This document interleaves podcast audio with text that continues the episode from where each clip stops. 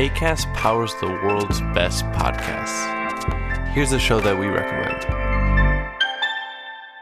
Hi, I'm Dory Shafrier, and along with Kate Spencer, I host Forever 35, a podcast about the things we do to take care of ourselves.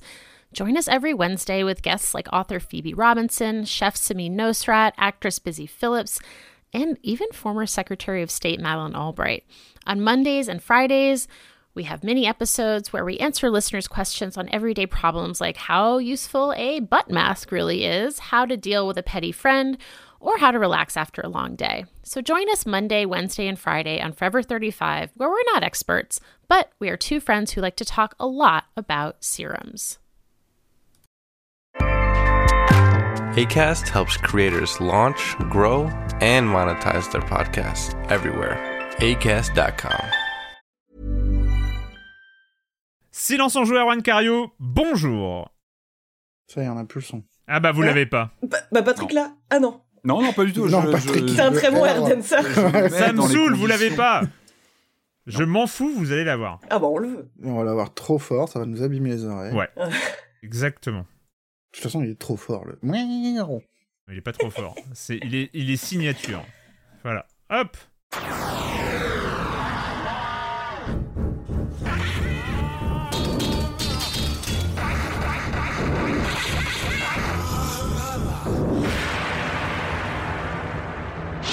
Au programme cette semaine, on va parler de Zelda Tears of the Kingdom parce que Ouais. mais oui, mais parce que je l'ai pas fini, j'ai pas envie de jouer à autre chose. Arrêtez avec ça, arrêtez de sortir des jeux quand euh, quand il y a Zelda Tears of the Kingdom. on- voilà, j'avais pas fini, je continue à jouer.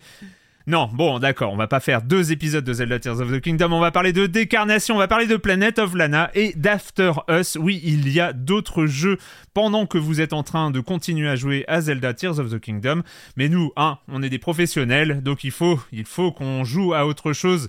On peut pas se contenter, euh, si on pourrait. Ah, on veut, vous voulez pas refaire un truc sur Zelda Tears of vraiment? Bah, moi j'ai joué, l'expérience pour là maintenant. Ouais. Je sens que j'ai vraiment mûri euh, dans ma réflexion sur Zelda euh, depuis que j'ai j'ai passé 20 heures de plus. Bon, pareil. En fait, c'est nul. ouais, en fait c'est c'est complètement nul. C'est terrible. Et, et le reste du programme, vous connaissez la chronique jeu de société de Jérémy Kletskin, le comme des comme la minute culturelle. Bref, vous êtes dans Silence on joue, vous êtes euh, pas dans le rendez-vous jeu parce que c'était la semaine dernière. Et puis euh, je vais commencer par accueillir trois de mes chroniqueuses préférées qu'on a déjà entendues. Julie Le Baron. Salut Julie, comment ça va? Ça va très bien, ça va très bien. Euh, malgré le fait que je sois arrivé comme une fleur avec euh, l'équivalent d'une heure et demie de retard, mais tout va bien. 45 minutes. non, j'exagère. mais quand même. Ça fait quasiment deux ou trois jours dans en temps Zelda. C'est clair, non mais c'est ça, c'est- c'est c'est quatre En fait, c'est ça que tu vous faisais. Oui, soi-disant j'ai une urgence, soi-disant. Non, mais c'est ça. C'est Ouais, t'avais. je finisse, faut que je trouve. T'avais un boss, t'avais une quête à finir, et puis voilà. Oui, non, on, on voit, on voit très bien. Euh, Patrick Helio, salut Patrick. Salut Arwan, salut à tous. Toi aussi, la forme Toujours, euh, toujours sur Zelda ou Ah, pas? Non. toujours la pêche. Alors, euh, Zelda, j'ai un petit peu mis de côté, évidemment, parce que comme tu le disais, on avait Il faut continuer jeux à tester. Dead Island on 2. a- Et puis, bah, euh, ouais, il faut, voilà. Moi, je le mis, ça sera, je sais que c'est, ça va, c'est un de mes jeux de l'année, donc je vais, je vais le piocher dedans, euh, Mhm, comme ça, à volonté. mhm, mhm. Non, puis on, on avait une semaine un petit peu tendue euh, niveau jeux vidéo, on va en parler, hein, avec, euh, je, je vais pas spoiler, mais moi, des jeux qui m'ont un peu titillé sur des phobies personnelles, euh, des trucs avec des animaux Mm. morts, euh, des choses liées à à des trucs d'enfermement, enfin des trucs moi qui me qui me terrorisent absolument. Trigger. Donc, voilà, il- Silence euh, on euh, joue, euh, on silence on joue, Trigger viande. édition. euh, des choses moi qui me stressent vraiment en général, Ouais. euh, que ce soit au cinéma ou autre. Et du coup, bah voilà, c'était ma semaine de jeux vidéo, Mm. donc c'était plus du tout ambiance Zelda. Mais euh, bon, on va en parler. Il y avait des, des- des très belles choses au programme quand même. Et Marius Chapuis, salut Marius. Salut. La grosse patate aussi. Ouais, bah écoute, on joue, mais on n'a pas le droit de parler des jeux encore. Ah oui, Ah oui, c'est vrai que toi, tu passes un peu de temps sur un truc. Ah bah tiens donc. Ouais. Sur deux trucs, non, il y en a un qui est court, qui était super, mais Ouais. on- dont on n'a pas le droit de parler, contrairement à ce qu'on croyait au début. Oui, on l'avait mis au vrai, c'est programme avant de se Programme rendre pas du tout compte. changé à la dernière minute. Embargo au 30 mai. Ah, d'accord. Bon, bah écoutez, on va, on va changer alors. On- un autre est très long. Voilà, enfin, un autre, bon. Ouais. Et, et- et un autre qui est un peu chronophage, euh, qui sort euh, début juin et on- dont on n'a pas le droit de parler, mais vous avez peut-être deviné. Avec des combats. Ouais. c'est pas, euh, c'est pas Baldur's Gate 3. Pour le coup, mais euh, voilà. Non, ça fait du bien de- d'arrêter un petit peu. c'est ça. On va commencer par l'actualité. On enregistre, on enregistre le jeudi 25 mai et dans la nuit, euh, dans la, enfin voilà, du, du mercredi au jeudi, il y avait, ils ont changé de nom. Pourquoi ils ont changé de nom d'ailleurs? C'est pas, euh, c'est c'est pas le, c'était. Parce que c'était pas le state of play euh, C'est du pas tout state of venant, play, qui est, non, qui est non. juste pour faire un petit point là. C'est, c'est, là, c'est le, vrai showcase. showcase, tu vois. C'est la Ah conférence t'en mets plein 3. la c'est le 3 sans le 3. C'est la conférence 3 de, de Sony, tu veux dire Le PlayStation Showcase Même si à la fin, moi, j'étais plus très sûr que ce soit ça, mais, Ouais. euh, mais je pense. que Julie, qu'est-ce qui s'est euh, dit dans ce PlayStation Showcase? J'aurais du mal à faire mieux sur cet accent, donc je ne répéterai même pas le nom de la conférence. Mais euh, déjà, ça s'est ouvert sur un jeu que personne n'attendait, qui s'appelle Fair Game, euh, qui est un jeu d'action où en gros euh, on incarne des personnes qui braquent des personnes très riches pour redistribuer les richesses, qui pourrait être très sympa sur le papier, mais qui moi m'a pas tant enthousiasmé que ça. Enfin, peut-être le côté multi et le côté euh, très euh, Yo Legends à grand renfort de coups de coude. euh, Ouais, ouais, parce que c'est Fair Games avec un S qui est écrit en dollars. C'est un, Un peu dollar, l'équivalent ouais, du voilà. t-shirt Je suis un punk dans les jeux Ubisoft, quoi. Ouais, c'est exactement ça. Non mais c'est Oh, c'est- c'est la vraiment ça. jeunesse n'est pas contente. euh. J'ai tout de suite vu ouais un PNJ de Watch Dogs euh, stylisé avec euh, ouais avec des chiffres quoi. Ensuite, on a eu des nouvelles, euh, le, le retour de Helldivers, donc qui était un, un shoot 'em up de 2015 inspiré de Starship Troopers en vue du dessus, euh, qui a annoncé un deuxième épisode qui doit sortir euh, cette année et qui sera euh, cette fois-ci en TPS. Euh, Qu'est-ce qu'on a eu d'autre? On a eu Immortals of Aveum qui avait été déjà annoncé il y a un mois. Alors, c'est pas vraiment mon délire, moi j'avoue. Hein, c'est un, un shooter où on va affronter des créatures préhistoriques, ça pourquoi pas, euh, à grand renfort de pouvoir magique. Mais les images m'ont pas spécialement donné envie. En termes de DA, euh, c'était un peu euh. Gerbouillis, mais c'est horrible. Ouais, c'est- Franchement. c'est- c'est la manière de. Ouais, un c'est- gerbouillis, voilà, un gerbouillis bleu ciel et or avec des pouvoirs magiques, une DA. Mais non, mais c'est les DA pareils, c'est dingue. Enfin, moi, ça me. Mais moi j'attends comme que un ça, fou devant euh, un jeu avec une DA vraiment léchée où on bute des dinosaures quoi, un jeu moderne en tout cas Mm. quoi. C'est mais mais bon, ce sera peut-être pas celui-ci pour moi. Euh, Il y a eu une annonce surprise de alors d'un jeu qui s'appelle Phantom Blade Zero qui, a- qui se passe dans- la Chine féodale et où on a du, du gros combat à l'épée donc ça évoque euh, très vite Ghost of Tsushima et euh, et Sekiro, enfin moi honnêtement je me disais pourquoi pas, enfin le, le, le concept c'est qu'on suit un personnage qui a plus beau. que Il- 66 il est- jours à vivre et beau, ma foi ouais pourquoi pas, celle-ci m'a m'a plutôt enthousiasmé. Euh, autre truc qui m'a vraiment enthousiasmé, c'est c'est euh, le retour des développeurs de Journey avec euh, Sword Mm. of the Sea. On ne sait pas grand-chose si ce n'est qu'on va explorer avec euh, une grande planche de surf dans des paysages très très beaux, très oniriques. Mais ça me suffit en fait. Mais c'est de regarder le les développeurs- C'est pas, c'est pas Genova Chen, hein, c'est, c'est le directeur artistique de, de Journée qui a fait Abzu, qui a fait Ah euh, oui, Pass, d'accord. euh, Passless, je sais plus comment il s'appelle le- l'autre jeu. Oui, Et là, franchement, tu vois Ah les images, t'as l'impression que c'est j'ai fait Journée, j'ai fait Abzu, et si on faisait Journée rencontre Abzu Et Et bah quelque part, ça m'enthousiasme un petit peu. Enfin, ça m'a m'a donné un petit peu envie. Mais bon, on voit pas grand chose, quoi. Euh, de quoi on n'a pas vu grand chose bah, C'est le remake de Metal Gear Solid 3 qui a été annoncé. euh, et effectivement, euh, on attendait peut-être potentiellement Kojima sur cette euh, sur ce showcase, mais euh, il n'en a été rien. Mais euh, Konami était là. Euh, mais euh, voilà, Ceci explique peut-être cela. hein. ceci explique peut-être cela. Ouais. Et il a rien tweeté, hein, j'ai regardé, il a même pas réagi, rien. Oui, c'est- il y, a- il y a des Le gens qui dernier tweet, c'était réagissaient. sur Kenneth Anger, donc... euh, Et puis il y avait un tweet euh, juste où il bouffait des pâtes avec un sprite. Enfin, c'était vraiment euh, bon bah voilà, je, je, je vis ma vie pendant. Vous faites ce que vous voulez de Snake pendant ce temps-là. Et. Snake, euh, voilà, on voit Snake camouflé dans la jungle. Et pourquoi pas Il y a aussi une poignée de remasters qui ont été annoncés sous le nom euh, Metal Gear Solid Master Collection Volume 1, ce qui laisse euh, penser qu'ils vont traire euh, la vache à lait euh, encore un petit bout de temps. Euh, J'étais aussi hyper contente qu'il y ait des nouvelles d'Alan Wake 2 parce que j'avais vraiment beaucoup aimé Mm. l'original et le, et le remaster, donc il sort le 17 octobre 2023. Et ah Assassin's Creed Mirage a été présenté enfin avec un, un petit trailer et euh, on a une date de sortie euh, donc au 12 octobre 2023. Alors j'ai vu, j'avoue, je crois que j'ai. Alors le trailer, soit le trailer est très court, soit que j'ai vu quelques secondes du trailer, mais on est vraiment sur old school quoi. On- il nous, avait prévenu. Hein. euh, Mais Oui, euh, c'est en mode bases, Assassin's Creed pas plus 1, mal, hein. euh. c'est plutôt une bonne chose, hein, je pense, de revenir un peu aux racines de ce qu'étaient euh, les premiers Assassin's Bah, Creed. je sais pas. Contrairement, alors c'est marrant, contrairement à vous, moi j'ai trouvé solide moi, cette conf. Moi j'ai trouvé Ah ouais qu'il y avait des bonnes choses, moi j'ai trouvé que le ce Metal Gear Solid qui revient, euh, la compile, moi j'étais Non, ravi non, mais ça, ok, non, mais avec, Metal Gear, je pense que c'est plein de difficile jeux. de, Euh, Oui. Le Alan Wake 2, j'ai trouvé Oui, ça super beau ce qui était montré. Le Alan Wake Oui. 2, mais Oui, j'ai- oui, il il- m'a- décroché la mâchoire. Euh, le marathon, marathon, c'est un, c'est un vieux FPS sur Mac des années 90. Enfin, ça, c'est- toute l'école euh, Bungie. Euh, j'ai trouvé, le, le- moi, j'ai trouvé que le, le Ghost of Tsu- of Tsushima-like euh, é- était solide visuellement. Je trouve qu'il en imposait. euh, je- moi, je sais pas. Voilà, j'étais sûrement dans un bon mood hier soir, mais j'ai trouvé que ça envoyait cette conf. Alors qu'en général, ça fait longtemps moi, qu'il n'y a pas eu une conférence que j'ai trouvé euh, vraiment enthousiasmante, et là j'ai trouvé que c'était généreux. Alors tout n'est pas forcément au même niveau. Oh, Patrick, la Sony, vérité, là, c'est qu'on voulait tous GTA 6. Mais bon. Attends, on attend Ah ouais, ah non, moi j'avais même pas d'attente particulière, mais franchement, et à la moitié de la conf, j'ai passé, dès que t'avais un écran noir, je me, et t'avais des images après, je me demandais si c'était genre l'épilogue du trailer précédent ou un nouveau truc. Et des fois, c'est C'était pas clair. les différences entre le marathon de Bungie, euh, Destiny 2, Concorde qui était juste après, ces trois jeux qui sont différents mais qui ont exactement la même tronche, qui, qui ont les mêmes couleurs qu'Immortal Aveum, que, que Fair Games, que tout est euh, jaune, rose, violet, dans des, des gerbouillis de couleurs. C'est, enfin, il y a des robots. Alors l'année dernière, c'était euh, horreur spatiale. Là, Oui, c'est genre clones et, euh, et robots spatiaux euh, jusqu'au retour de Talos Principle. T'as presque une destinisation des jeux. T'as un look très Ouais. Destiny, je trouve.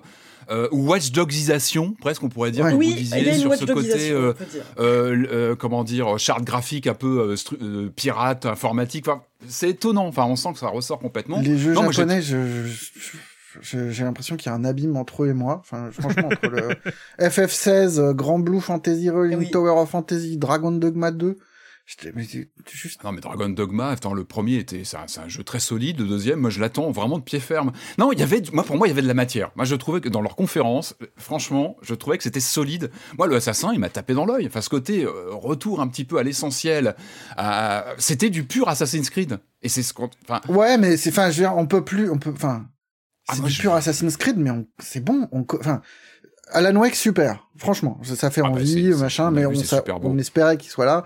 MGS, super. Assassin, c'est quand même difficile aujourd'hui d'être, d'être vraiment excité par la perspective aussi, je- d'un moi, je- moi, j'y suis. Bah, après quoi. je suis bon public sur Assassin. Mais je, Enfin, moi aussi, C'est des jeux que j'aime bien, hein. Je, Ouais. sais, ah, je bah, sais moi, que je vais y jouer. je- euh, enfin, mais, ah, je mais bon, au plancher. ouais. c'est comme le Spider-Man, quoi, en fin de conférence. Ah oui, c'est vrai, oui, on a pas Il y a un moment ouais, mais- des Spider-Man, enfin, le premier Alors, était oui, mais- super fun. Alors je suis et d'accord. Le deuxième, j'ai aucun souvenir. On- est d'accord que c'est téléphoné, mais quelle maestria de mise en scène. Enfin, qu'on soit Ouais, blasé non, sur euh, oui, c'est un Spider-Man, les, je effets de zoom et tout, c'est Mais cool. il est incroyable. Moi- moi- Moi-même, j'étais le premier à y aller en reculant moi, sur le prochain Spider-Man, mais franchement, les, les- les- ce qu'ils ont passé hier soir, c'est- franchement, c'était incroyable. Visuellement, ça envoie vraiment en termes de mise en scène. Ça- ça- moi, je trouve que ça met même une fessée au dernier film Marvel. hein. Très franchement, en termes de mise en scène. Ouais, bah, va mettre de- une fessée au film Marvel en termes de mise en scène, euh, c'est. Non, mais c'est hein. Non, mais ce que je veux dire, c'est que ça envoie vraiment. C'est impressionnant. Que même, même si on. Voilà, Spider-Man, oui, je, suis- je suis client sans plus. Franchement, c'est enthousiasmant. Ce qu'on a vu hier soir, ils fermaient, pour resituer, ils ont clôturé, en fait, le, le, le- tout leur segment, bah, toute la conférence sur le Spider-Man. Tout le monde l'attendait. On savait tous que ce serait là. Et malgré tout, je trouve que ça- c'est- il y avait un côté vraiment euh, euh, grand coup de pied dans le. Dans le Ah ouais?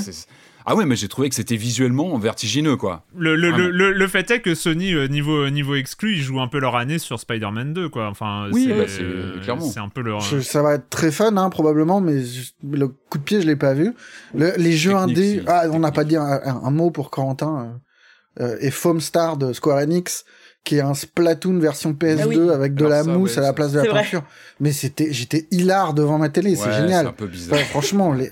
comment ils peuvent valider des trucs comme ça? Enfin, C'est oufissime, quoi. Ça, ouais, c'est c'est un peu. Et ouais. même, enfin, tu vois, les côtés jeux indé, Neva, euh, c'est c'est c'est comme gris, c'est beau, mais euh, mais c'est difficile de s'en. Enfin, ok, on aime tous, euh, on aime tous Miyazaki, le petit chaperon rouge. Est-ce que ça va être déjà, ça fait un peu peur? Euh, Il y avait Plucky Squire qui était super. Oui, ah bah celui-là, Plucky Squire, on l'a revu un petit peu, ça confirme qu'il sortira cette année, ça va être, enfin, on- voilà, on peut être presque déçu aujourd'hui après les attentes, euh, machin. Et le seul jeu, moi, qui m'a fait un petit peu envie, je me suis dit, ah ouais, vas-y, vas-y, balance, c'est Revenant Hill, qui est d'un, d'un, d'un nouveau studio qui s'appelle Glory Society, qui a été fondé par, euh, Scott Benson et Bethany Hockenberry, qui étaient euh, des exilés de, du studio avec euh, Alec Oloka, qui avait fait Night in the Woods. Hmm. Et euh, ça se voit tout de suite. Enfin, je veux dire, la DA est exactement la même. euh. Et histoire de petit chat là, ça m'avait l'air plutôt cool. Moi, à la limite, le, Je suis vraiment curieux. pour moi, alors moi j'étais impressionné par les jeux globalement par ce qu'ils avaient. Je trouve que la faiblesse, elle est encore du côté du PSVR 2. Alors oui, on a l'annonce, Voilà. la confirmation de RE4. Après, c'est ça, le, c'est ça le, le coup de segment pied euh, de, de arrive, Sony, il est- quoi. Il n'est pas encore daté, le RE4, et il faut vite, enfin, il faut du contenu sur ce casque. On sait que bon, bah, c'est un peu compliqué. Euh, il y avait ce, ce jeu de zombies, j'ai plus le titre, euh, mais qui- moi j'avais fait le premier sur le premier PSVR. 1, c'est un jeu Arizona. Sunshine. Ouais, mais le premier était cassé. Moi, il, enfin, voilà, il était pas très très bien fini sur le premier, donc ça va pas forcément être une killer app non plus. Bon, voilà, je pense que c'était un. Un jeu de, de, de raid, la machin. Enfin, putain, les mecs, ils ont sorti un, un- du matos à 700 balles, qu'ils qu'ils ont poussé, qui, a l'air euh, top, top technologie. Il y a les, et les grosses annonces pour le matos, c'est Resident Evil 4. Ouais, Ouais, ok. qu'on sait, On commence à bien cerner ce que c'est. qui fait envie Et un peu Beat. Saber version Queen. Oui, sachant, sachant que Beat Saber Ouais. euh, était censé être la Day One, qu'il n'était pas la Day One sur le PSVR 2, qu'il n'était pas là euh, après un, un mois. Et euh, après, euh, ouais, c'est c'est cool d'avoir un de- que qu'il arrive sur le PSVR 2, mais oui, c'est un. C'est le minimum, Moi, moi, en c'est fait. c'est- Enfin, c'est horrible. Il est là, il est là. Je le vois là pendant qu'on enregistre, je le vois. Mhm. Ça fait. je- en fait, pour tout vous dire, le PSVR 1, il est retourné dans sa boîte au bout de deux mois parce que bah, je m'étais rendu compte, il y avait la PS4 en plus, le PSVR 1, il, y avait des kilomètres de câbles euh, qui étaient là et tout ça, ça Oh prenait oui. de la place. Donc il est retourné dans sa boîte au bout d'un mois, il est très peu ressorti. Euh, le PSVR 2, je me dis non, mais il est tellement bien technologiquement, euh, c'est un, un tellement bel objet que je le laisse, je lui laisse sa chance et tout ça. Et, euh, et voilà, mais j'avoue que ça fait. euh, bah, il prend la poussière, quoi. Comme. Bah ça manque de jeu en fait une fois que son testé tous les trucs euh, du lancement. Ouais. Bah, et là, pardon, mais une conf, enfin, une conf Sony un an après le lancement du matos, même pas, enfin, en plus. Ah non, pas un Quelques an, mois après le- Trois Non, mais mois. ça devrait être, ça devrait être la conf où on en met plein la vue en disant, Bah ouais. regardez un petit peu tout ce qu'on a déployé. Pour moi, c'est l'angle mort, vraiment. Encore une fois, des très bons jeux. Moi, je trouvais qu'il y avait vraiment euh, les Alan Wake. Moi, il m'a décroché la mâchoire. Il fait envie, Alan Wake, mais grave, quoi. Oui, Oui, oui, mais après, c'est pas, euh, c'est, oui. c'est pas exclue en plus. Enfin, Hmm.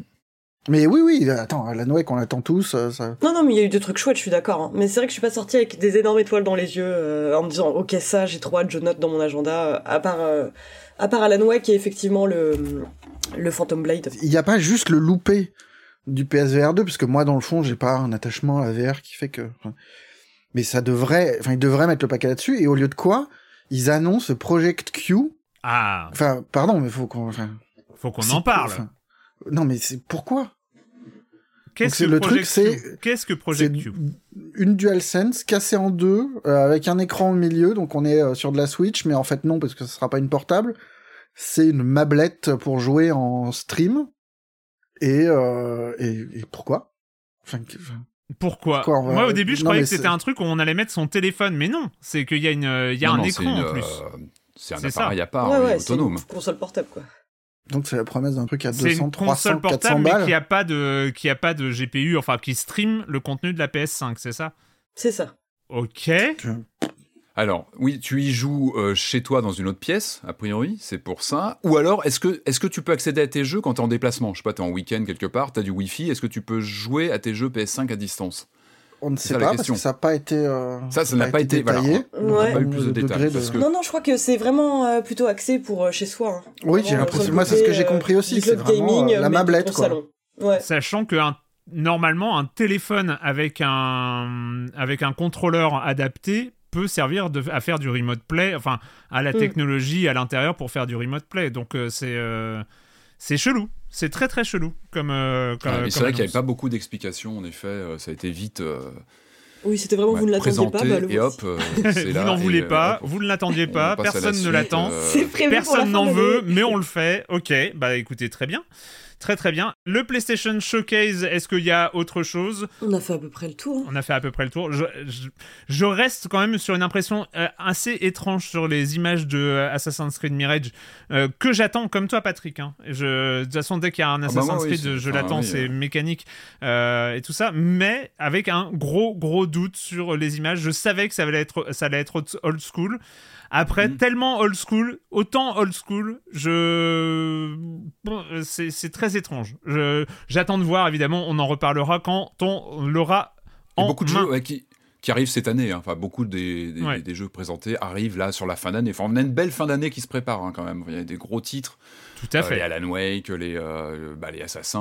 Enfin, bah, il y a beaucoup de choses. Je pense que l'année. Le bien- MGS, il bien. est pas daté, hein, non. Euh, le MGS, je ne crois pas. Non, pas à ma connaissance. Euh, la compile, si. La compile, La compile arrive avant. La compile, ouais, oui. c'est ça, la Alors, compile J'ai un peu creusé. A priori, il faut pas s'attendre à une révolution. hein. Ça va vraiment être les jeux dans leur jus d'époque qui vont juste Mm. être remis à, à disposition, ce qui est pas, ce qui est déjà pas mal parce que Mm. euh, aujourd'hui c'est un peu compliqué, on le sait. Alors c'est toujours un peu ça peut dérangeant de se dire que Kojima n'est plus dans euh, la boucle. Ça, c'est- c'est- voilà, c'est Un toujours un petit ouais. souci de se dire le, Ouais, à fond. il, il- il- voilà, l'auteur n'est plus là, il a pas pu faire des corrections. Je sais pas, quand on ressort un jeu, c'est toujours bien que l'auteur soit là pour euh, superviser, pour valider. Bon, ça c'est un autre problème. Ouais, bah oui, ce qui fait cas, le succès voilà. des remakes de Capcom, euh, enfin sur les Resident, c'est aussi le fait que l'équipe initiale euh, Bah, soit là, quoi. Valide, au, au moins Mm. valide et soit euh, voilà au moins euh, bienveillante sur euh, ce que devient Mm. le jeu et donne un accord. Là, on sait que voilà le conflit fait que bon, il n'y a, y a pas beaucoup d'échanges à mon avis. En tout cas, ces trois jeux reviennent, donc le premier, le deuxième et le troisième en version dans leur jus d'époque, donc version PlayStation, PlayStation 2. euh, voilà. Version HD quand même. Hein. Euh, version HD, je crois, pour le 2 et 3 dans Ah bah, la je, compile. oui, je pense mais le aura un 1, petit je suis pas sûr. Je sais pas, il y aura sûrement un petit lissage ou quelque chose, mais genre, il n'y aura pas de, de, de- de révolution. euh, voilà. En tout cas, on- n'a pas trop d'informations pour l'instant. Ça va être intéressant de voir un petit peu comment euh, Konami travaille ce fond de catalogue qui est quand même important. Donc, euh, quels soins ils vont apporter, comment ils vont les proposer. euh. Patrick, tu des- voulais nous voilà. parler aussi des jeux japonais en ce moment. Et oui, alors, mais oui, c'est- incroyable. Vous savez ce jeu là qui vous empêche de dormir depuis depuis quelques jours, quelques semaines, on peut dire bientôt, ce, Zelda là qui, qui vous omnubile complètement? Eh ben sachez-le, vous auriez pu y jouer depuis un an. Ça fait un an. On a appris ça dans notamment lors d'une interview de Eiji Aonuma dans le Washington Post, qui a lâché l'info. Voilà, comme ça, sur un coin de table. Eh ben le jeu était quasiment terminé en mars 2022. Et en fait, Nintendo a pris le temps. Alors, ça paraît aujourd'hui euh, complètement anachronique. Mm. Ils ont pris un an, le luxe de prendre un an pour le, le fignoler. euh, polissage, fignolage du jeu. Et c'est peut-être d'ailleurs ce qui fait la différence, parce que le jeu, on en parle, il y a énormément de, de comment dire, de- de caractéristiques avec la physique, il y a beaucoup de choses, on en a parlé la semaine dernière, c'est un jeu quand même très riche, même en termes de mécanique, etc. Très peu de bugs, c'est assez impressionnant. Et, vraiment, ce qui, ce qui est assez incroyable, c'est de se dire que Nintendo a pris ce luxe. Parce qu'on peut parler d'un luxe. hein. Aujourd'hui, les jeux sortent. Mm. La grande tendance euh, ces temps-ci, ce sont des jeux, on en parle régulièrement ici, des jeux qui sortent avec d'énormes patchs, qui sont souvent traités comme ça sur la durée, euh, avec des, comment dire, des, des rustines dans tous les sens. J'aime bien le terme de rustine aussi. euh, au fil des semaines et des mois pour vraiment remettre. Et, puis finalement, des jeux dont certains disent même qu'il vaut mieux parfois attendre un an avant d'avoir une version à peu près stable et qui tourne. Et là, c'est vrai que Zelda, c'est l'antithèse de ça. Ça contribue certainement aussi à ce succès qui est mérité en, en termes de contenu, mais aussi de ce côté euh, un jeu fini qui fonctionne bien avec Mm. très peu de bugs. Et, et encore une fois, c'est un luxe parce que euh, ça n'amuse personne de sortir aujourd'hui un jeu qui n'est pas terminé, qui doit être patché, etc. Mais il y a aussi des impératifs économiques. Et je pense que Nintendo a pris le choix. C'était un choix euh, économique, un choix de stratégique aussi de dire bon bah voilà, on est sur un jeu qui va être moteur pour la Switch, qui va avoir une importance euh, capitale dans le cycle de vie de la console. Et ils, sont, ils ont pris la décision d'attendre un an. Vraiment, on imagine un an, même pour les développeurs, de se dire on prend un an pour le finir, vérifier vraiment que tout fonctionne bien. Surtout vu la complexité. Le jeu est tellement euh, inédit en termes de mécanique, de physique, Mm. de, de choses comme ça, de choses. euh, Vas-y, euh, que je traverse le plafond, euh, que avec des euh, mécaniques. je colle n'importe euh, quoi, que j'ai des systèmes de. Euh, de, fin, de, de construction totalement fous avec des mécaniques de- dans tous les sens. qui sont Ouais. des portes ouvertes aux bugs, hein, qui Bah, sont des portes ouvertes. Ouais, ça se trouve, le bah jeu- oui, le- C'est clair. Ima- J'imagine que, enfin, j'en sais rien, mais j'imagine qu'il y a un an, oui, le jeu était peut-être là, tout était là, mais peut-être qu'il y avait aussi une sacrée collection de bugs et qu'ils n'ont pas chômé pendant un an, ils n'ont pas regardé le jeu comme il est beau pendant un an. Je pense qu'il y avait du taf et pour que le jeu tourne comme il tourne aujourd'hui sur la Switch, sur un matos qui a 7 ans, sur, euh, enfin, c'est un, c'est une performance technique euh, qui est absolument dingue et oui, il fallait sans doute un an de, de polissage. C'est. Et je pense, je pense qu'une partie du plaisir euh, de l'expérimentation, le côté bac à sable, euh, Ouais. euh, vient du fait qu'on sait qu'il y aura pas de bug, On a confiance. qu'on qu'on sait qu'il y aura une physique qui a été envisagée, euh, même euh, après une construction complètement débile, faite n'importe comment et machin, et tu attends la réaction du jeu, en fait. Ouais. Et si la réaction du jeu est un accident, euh, bah, je pense qu'on on n'aurait pas le même plaisir, on n'aurait pas le même, euh, la même envie d'y revenir, quoi. Ah oui, c'est Ça, ça. ren- ça- ça- ça renvoie à ce que tu disais, Erwan, la semaine dernière, sur les développeurs ont un peu, nous ont laissé dans ce monde parce qu'ils Mm. sont sûrs du monde, parce qu'ils Ouais. savent aussi très bien qu'ils l'ont tellement Que ce monde travaillé. marche, ouais. Et, Et qui répond ouais. à toutes tes, euh, tes constructions euh, complètement alambiquées. Enfin, On en, a, on en a parlé la semaine dernière, mais c'est quand même un open world. Tu te balades, il se passe toujours quelque chose. Tu es toujours titillé par une activité. Enfin, c'est l'anti-Redfall, même si les jeux ne peuvent pas être comparés, ça n'a rien à voir. Mais on parlait de Redfall, ce monde ouvert où il se passe rien. Et là, tu es sur une, une richesse, une densité d'expérience, en tout cas, voilà, qui s'explique aussi par ce, encore une fois, ce choix de Nintendo de prendre un an pour le finir. Donc voilà, on aurait pu y jouer il y a un an. Il était certainement pas dans le même état, mais en tout cas, voilà, ils ont pris le temps. Et on- it's done, quoi. ce qui est intéressant, c'est que c'est un, peu une- c'est un peu une tendance qui se dégage aussi dans cette école japonaise du jeu, parce qu'on vient d'apprendre que le, fameux Final Fantasy XVI, qui arrive le 22 juin sur, sur PS5, euh, a priori ne sera pas accompagné de patch Day One conséquent. Enfin, en tout cas, ça a été confirmé euh, dans une news, euh, dans, un papier de Game Informer, pareil, avec euh, des interviews des développeurs, euh, qui, qui, qui, qui, ont expliqué qu'il n'y avait pas de patch Day One de prévu au lancement. Alors, ça ne veut pas dire qu'il va sortir son patch Day One, parce qu'il peut y avoir des petites rustines qui vont être des bugs qui vont être détectés d'ici là, mais en tout cas, il n'y a pas de, de, comment dire de déport du développement sur un énorme patch G1 parce qu'en général, le gros patch G1, c'est ça, c'est un déport de développement où depuis euh, une fois que le jeu est passé gold, oui, en fait, il est validé pour la production, les équipes travaillent déjà sur des grosses rustines pour le lancement. Là, c'est pas le cas, même s'il y a des patchs qui seront très mineurs a priori parce que le jeu est pensé un peu à l'ancienne, j'ai envie de dire, un jeu qui tient sur un disque. Euh, sans patch day one, les développeurs disent d'ailleurs qu'ils ont voulu penser, en tout cas c'est leur discours, euh, bah, aux joueurs qui n'ont pas internet, qui n'ont pas des gros, euh, des gros débits. Il y, a, il y a un papier justement de Kotaku qui rebondait- rebondissait dessus et qui citait, alors je l'avais pas vu passer parce que je sais pas sur PC, mais je crois que le, le Star Wars Jedi Survivor, il a eu un patch day one de 128 gigas. Bon, voilà, hein, ça, ça, ça, ça resitue un petit peu la, la différence un peu de, de, de façon de travailler, de mentalité. Et je confirme d'ailleurs, petite, petite parenthèse, mes annonces que j'avais vu passer sur Mortal Kombat la semaine dernière ont bien été confirmées depuis, donc on a bien une confirmation. Mortal Kombat 1 qui arrive le 19 septembre euh, sur les consoles next-gen, sur PC, sur Switch. On va attendre ça et on en reparlera évidemment au plus vite. Autre chose dont on reparlera, c'est quand même euh, le fait que Nicolas Cage débarque dans Dead by Daylight. Et ça, ce serait criminel de ma part de J'ai pensé, j'ai pensé à Euh, toi tout de suite. ils ont annoncé ça. un DLC, mais vraiment l'annonce n'avait aucun sens. C'était vraiment, c'est même pas un personnage, c'est Nicolas Cage sera dans Dead Ah by oui. Daylight. Rendez-vous le 5 juillet et euh, je sais que le 5 juillet tous les lobbies seront peuplés Nicolas Cage. Et rien que pour ça. Ça va être. Alors que, euh, alors que Mortal Kombat, si tu le précommandes, t'as Jean-Claude Van Damme. Voilà, c'est ça. tu Et choisis ouais, et ça c'est pas rien. Et j'avoue C'est pas que rien. j'avoue j'avoue que mettre des icônes comme ça dans des jeux vidéo, mais, ça fonctionne en plus. Van Damme, c'est pas anodin, parce que Van Damme, c'est un clin d'œil aux origines de Mortal Kombat, parce que Mortal Kombat avait été conçu autour de lui à la Bien base. sûr. Ça devait être un jeu Jean-Claude Van Damme. Du coup, le fait qu'il revienne aujourd'hui en DLC, c'est c'est jouissif pour les fans, c'est Est-ce c'est que un c'est vrai le cadeau. Van Damme d'époque ou est-ce que c'est le Van Damme d'aujourd'hui Alors ça, on n'a pas d'infos. On ne sait pas. sait pas Ouais. comment il va être. euh, c'est- C'est c'est du bonheur. Moi, je- j'attends ça avec. euh, vraiment, C'est- ouais. Merci Ouais. Julie. On, on, on pouvait pas s'en passer. J'ai ouvert la boîte de Pandore de. C'est- on pouvait tellement Les pas s'en passer de cette vidéo. info. Le com des com, alors c'est le com des com de, de- des deux émissions précédentes. On va en parler d'ailleurs euh, parce que la semaine dernière, eh ben c'était le crossover avec le rendez-vous jeu euh, qui s'est incroyablement bien passé par rapport aux, euh, aux, Aux circonstances. aux circonstances de faire un podcast à 10 euh, c'était euh, je pense euh, complètement casse-gueule au dernier degré. Et euh, C'est les gens qui nous remplacent pour la saison 17, c'est ça? Oui, voilà, c'était, un entretien d'embauche. Vous étiez pas au courant. Euh, mais, euh, mais non, non, non, mais le, le, le, le, truc, le, truc était très très cool. Euh, Je pense que euh, les, les, les retours, euh, les retours sont vraiment très très positifs là-dessus. Et donc c'est vraiment, c'est vraiment super. Bah, il est, il est disponible. Il est disponible sur les, les deux flux, même si il y a deux, ces deux versions un tout petit peu différentes. Il y en a la, la version du rendez-vous jeu comme d'habitude une version un peu brute de, de l'enregistrement. Et moi, je, je suis repassé derrière. C'est mon côté un peu contrôle fric de, de montage. Vraiment, vraiment une belle expérience. Et le fait de faire ça sur un seul jeu, sur Zelda Tears of the Kingdom, je trouvais que c'était, euh, il y avait, une cohérence d'ensemble qui était vraiment, euh, vraiment super.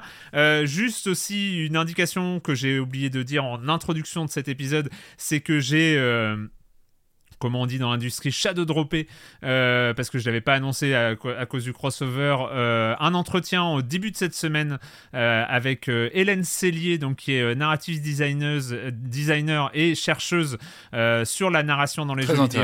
Et donc en- un petit entretien, enfin petit, un entretien totalement normal sur la narration et, euh, et le narrative design euh, qui a un peu explosé qui explore comme ça plein de nouvelles voies et surtout qui réfléchit à ce que c'est la narration dans le jeu vidéo et comment ça s'articule avec les mécaniques de gameplay. Bah, écoutez, c'est vraiment, ouais, il faut écouter. Vraiment, euh, vraiment, c'était trop cool. J'ai vraiment beaucoup aimé. Et puis, plein de réflexions. Comme d'habitude, j'ai beaucoup trop parlé parce que le sujet m'intéresse beaucoup trop pour que je me contente de faire les questions. Donc, j'ai fait des digressions et, et ce genre de choses. Mais voilà, il y a je trouve que les échanges euh, sont, sont vraiment intéressants euh, à ce propos. Bref, je vais pas refaire, euh, refaire l'entretien, mais il y a, y a plein de choses vraiment passionnantes.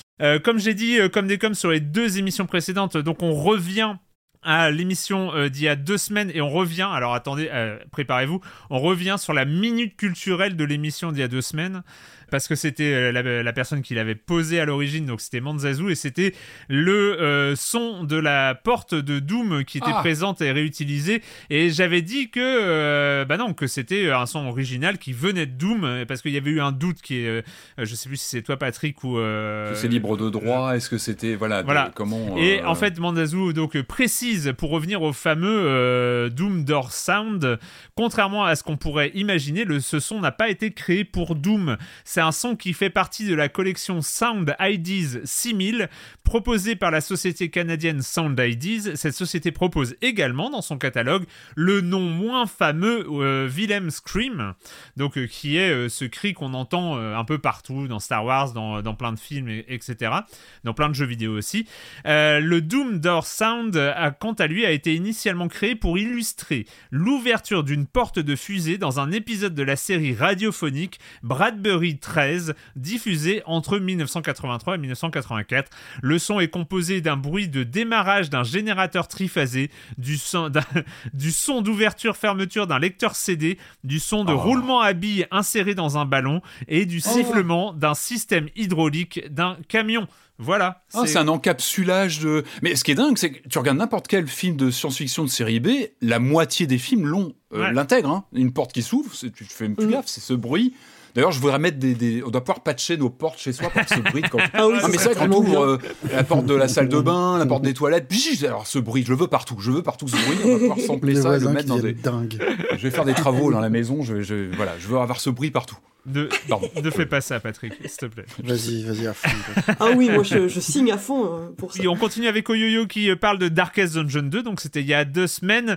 C'est trop bien, c'est évidemment, c'est effectivement somptueux, c'est dur. J'ai pris des branlées sur les premiers runs, mais je viens d'atteindre la montagne pour la première fois. Le jeu s'apprivoise petit à petit et chaque bataille remportée est gratifiante. Mais surtout, j'aime vraiment la reconfiguration du XCOM-like de la première version en roguelike. Entendons-nous bien, j'adore XCOM, mais j'ai pas les nerfs assez solides pour y jouer en mode Iron Man. Or, le premier Darkest Dungeon, c'est Iron Man obligatoire. Tu pouvais pas mettre un perso balèze sur un donjon, facile pour aider les persos moins expérimentés à progresser. Et quand les quatre meilleurs persos se font exterminer avec, ton le meilleur équipement, puis ton village se fait ravager par un raid de bandits, ben tu rage quittes. Je n'ai jamais eu le courage d'aller au bout, j'aurais pourtant aimé, mais j'ai rendu les armes. Et je suis pourtant vieille école à mettre des niveaux de difficulté élevés dans le 2. Au moins, tu te poses moins de questions, il faut aller au bout, et si tu meurs, tant pis, ça fait partie du jeu. Tu récupères des bougies pour déverrouiller des persos, objets ou compétences, et tu y retournes en capitalisant sur ce que tu as appris. C'est pas le plus pas plus frustrant que de jouer à Slay the Spire sur Ascension 20, où certaines runs sont plantées assez vite avec des tirages malchanceux, ou quand tu tombes sur des l'ennemi qui colle pas avec ton build. Oui, je compatis, euh, je, suis totalement euh, là-dessus, je comprends vraiment. Bref, j'ai hâte d'y passer du temps. De toute façon, on n'a qu'une seule, qu'une seule Switch pour 3 à la maison. Il faudra bien que je m'occupe quand ce ne sera plus mon tour. Voilà. C'est aussi le problème avec euh, Zelda Tears of the Kingdom. Et euh, une réaction sur le crossover de Keyang Super Émission. Très content, très content de voir ce crossover pour parler du jeu. Quel jeu incroyable. Ça faisait longtemps que je n'ai pas rêvé d'un jeu vidéo et Tears of the Kingdom m'obsède totalement. On est trois à la maison, encore une fois. Euh, ma femme, mon fils et moi à se disputer la console pour y jouer. Et c'est marrant de voir euh, qu'on a des approches totalement totalement différente. Tout a été dit sur ce jeu, mais ce que je trouve le plus fascinant euh, avec, c'est qu'il me fait ressentir de la nostalgie. C'est incroyable de me faire ressentir de la nostalgie pour un lieu virtuel d'un jeu qui n'a que 6 ans, mais c'est comme revenir sur un lieu de vacances ou un endroit où tu as vécu. Tout semble familier, mais à la place du kiosque à journaux de ton enfance, il y a aujourd'hui un camp de Moblins. Mais on peut, euh, on peut toujours aller au parc les yeux fermés. C'est d'autant plus flagrant euh, pour ma femme qui a un sens de l'orientation et une mémoire assez incroyable et qui sait exactement où se trouvent les principaux villages d'Irul et qui se souvient par où, euh, par où passer pour aller à Elimite ou Cocorico. Je ne savais pas que je serais aussi content de retrouver Hyrule. C'est limite si je n'avais pas les larmes aux yeux qui montaient euh, quand j'ai entendu pour la première fois la musique des relais ou quand je me suis rendu compte que je retrouvais les chevaux que j'avais dans Breath of the Wild. Euh, Chloé en a Oh, le parlé. spoiler Non, Oh, waouh. euh, non, je- je- le, le Chloé en a parlé lors du crossover, hein, donc. euh, J'en profite juste pour rebondir sur un truc. euh, c'est, c'est, euh, alors moi, étonnamment, c'est un défaut pour moi la musique de relais parce que ça me donne l'impression d'entendre ce rêve bleu euh, d'Aladin, mais qui s'arrête un peu trop tôt, quoi. ah oui. Voilà, c'était, c'était mon coup de gueule contre Zelda, à peu près le seul. Eh, c'est important. Non, mais c'est important. Faut pas garder ça pour soi, Julie. Ça, ça- ça peut faire du mal. Tu vois. Ah, j'ai décidé de tout lâcher aujourd'hui. Voilà, il, il faut de que ça Nicolas sorte. Cage à ma haine de la musique des relais. Ouais. Non mais cette, cette question, elle est super importante de l'attachement qu'on a à cet univers Oui, qui perdure d'un jeu à l'autre. Et cette mémoire de la géographie, on avait déjà eu ça, mais pas avec la même empreinte, euh, comment dire, euh, affective. Je me rappelle du Far Cry 5 avec son, son spin-off suivant qui avait une, qui reprenait aussi en mode post-apocalyptique les décors. On en avait parlé ici de ce, ce côté saisissant de retrouver des endroits à- après, après Mm. euh, les Mm. événements. Et à part que là, effectivement, avec Zelda, il y a quelque chose de très viscéral de, de notre mémoire de joueur. C'est ce qui fait aussi que ça cartonne et que ça nous touche, parce que ça nous rappelle no- no- notre nous d'il y a, a 6-7 ans. Euh, c'est ça aussi le jeu vidéo, c'est qu'on garde des empreintes du joueur qu'on a été, de nos souvenirs, on l'a évoqué aussi euh, la semaine dernière, et c'est ce qui fait que ça fonctionne et, et que ça donne une...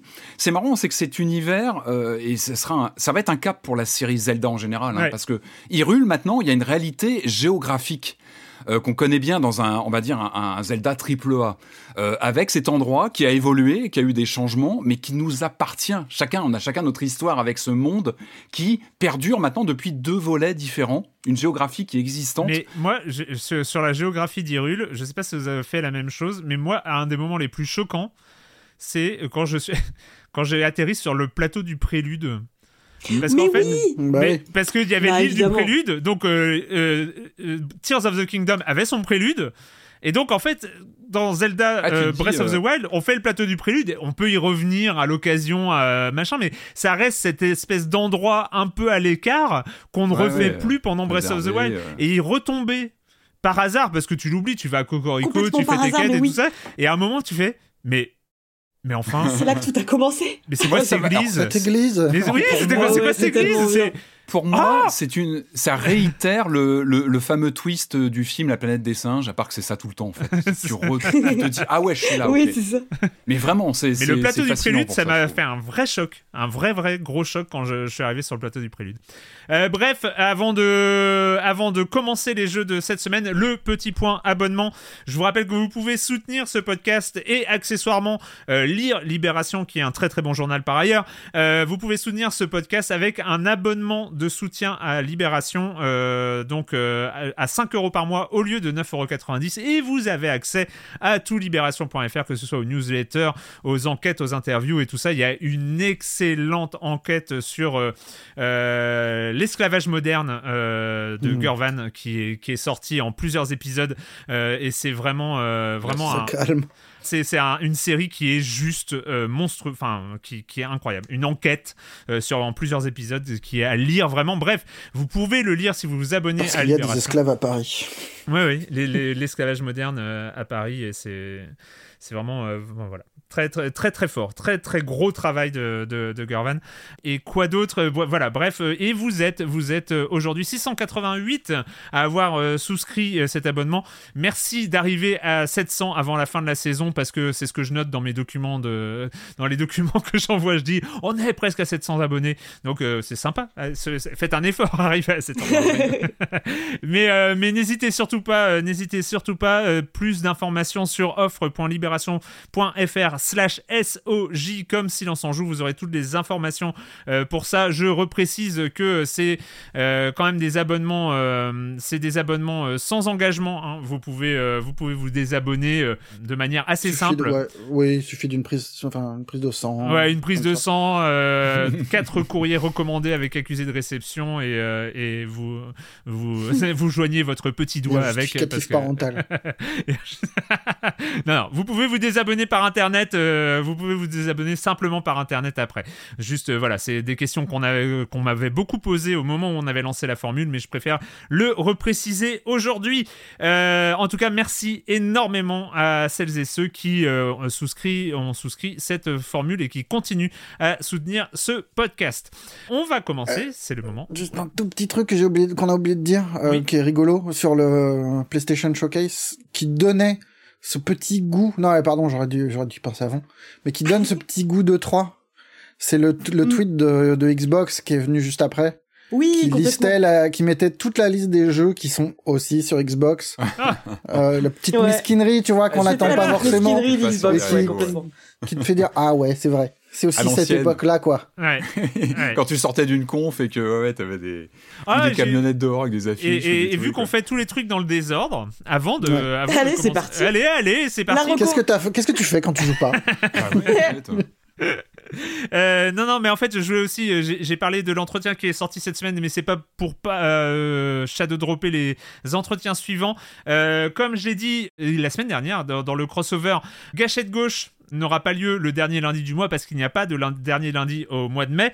Euh, donc euh, le, le Gâchette Gauche numéro 5 euh, sera enregistré le lundi 5 juin à midi 13h, on avait dit 13h pardon, à 13h 13h. sur la chaîne Twitch de Silence on joue.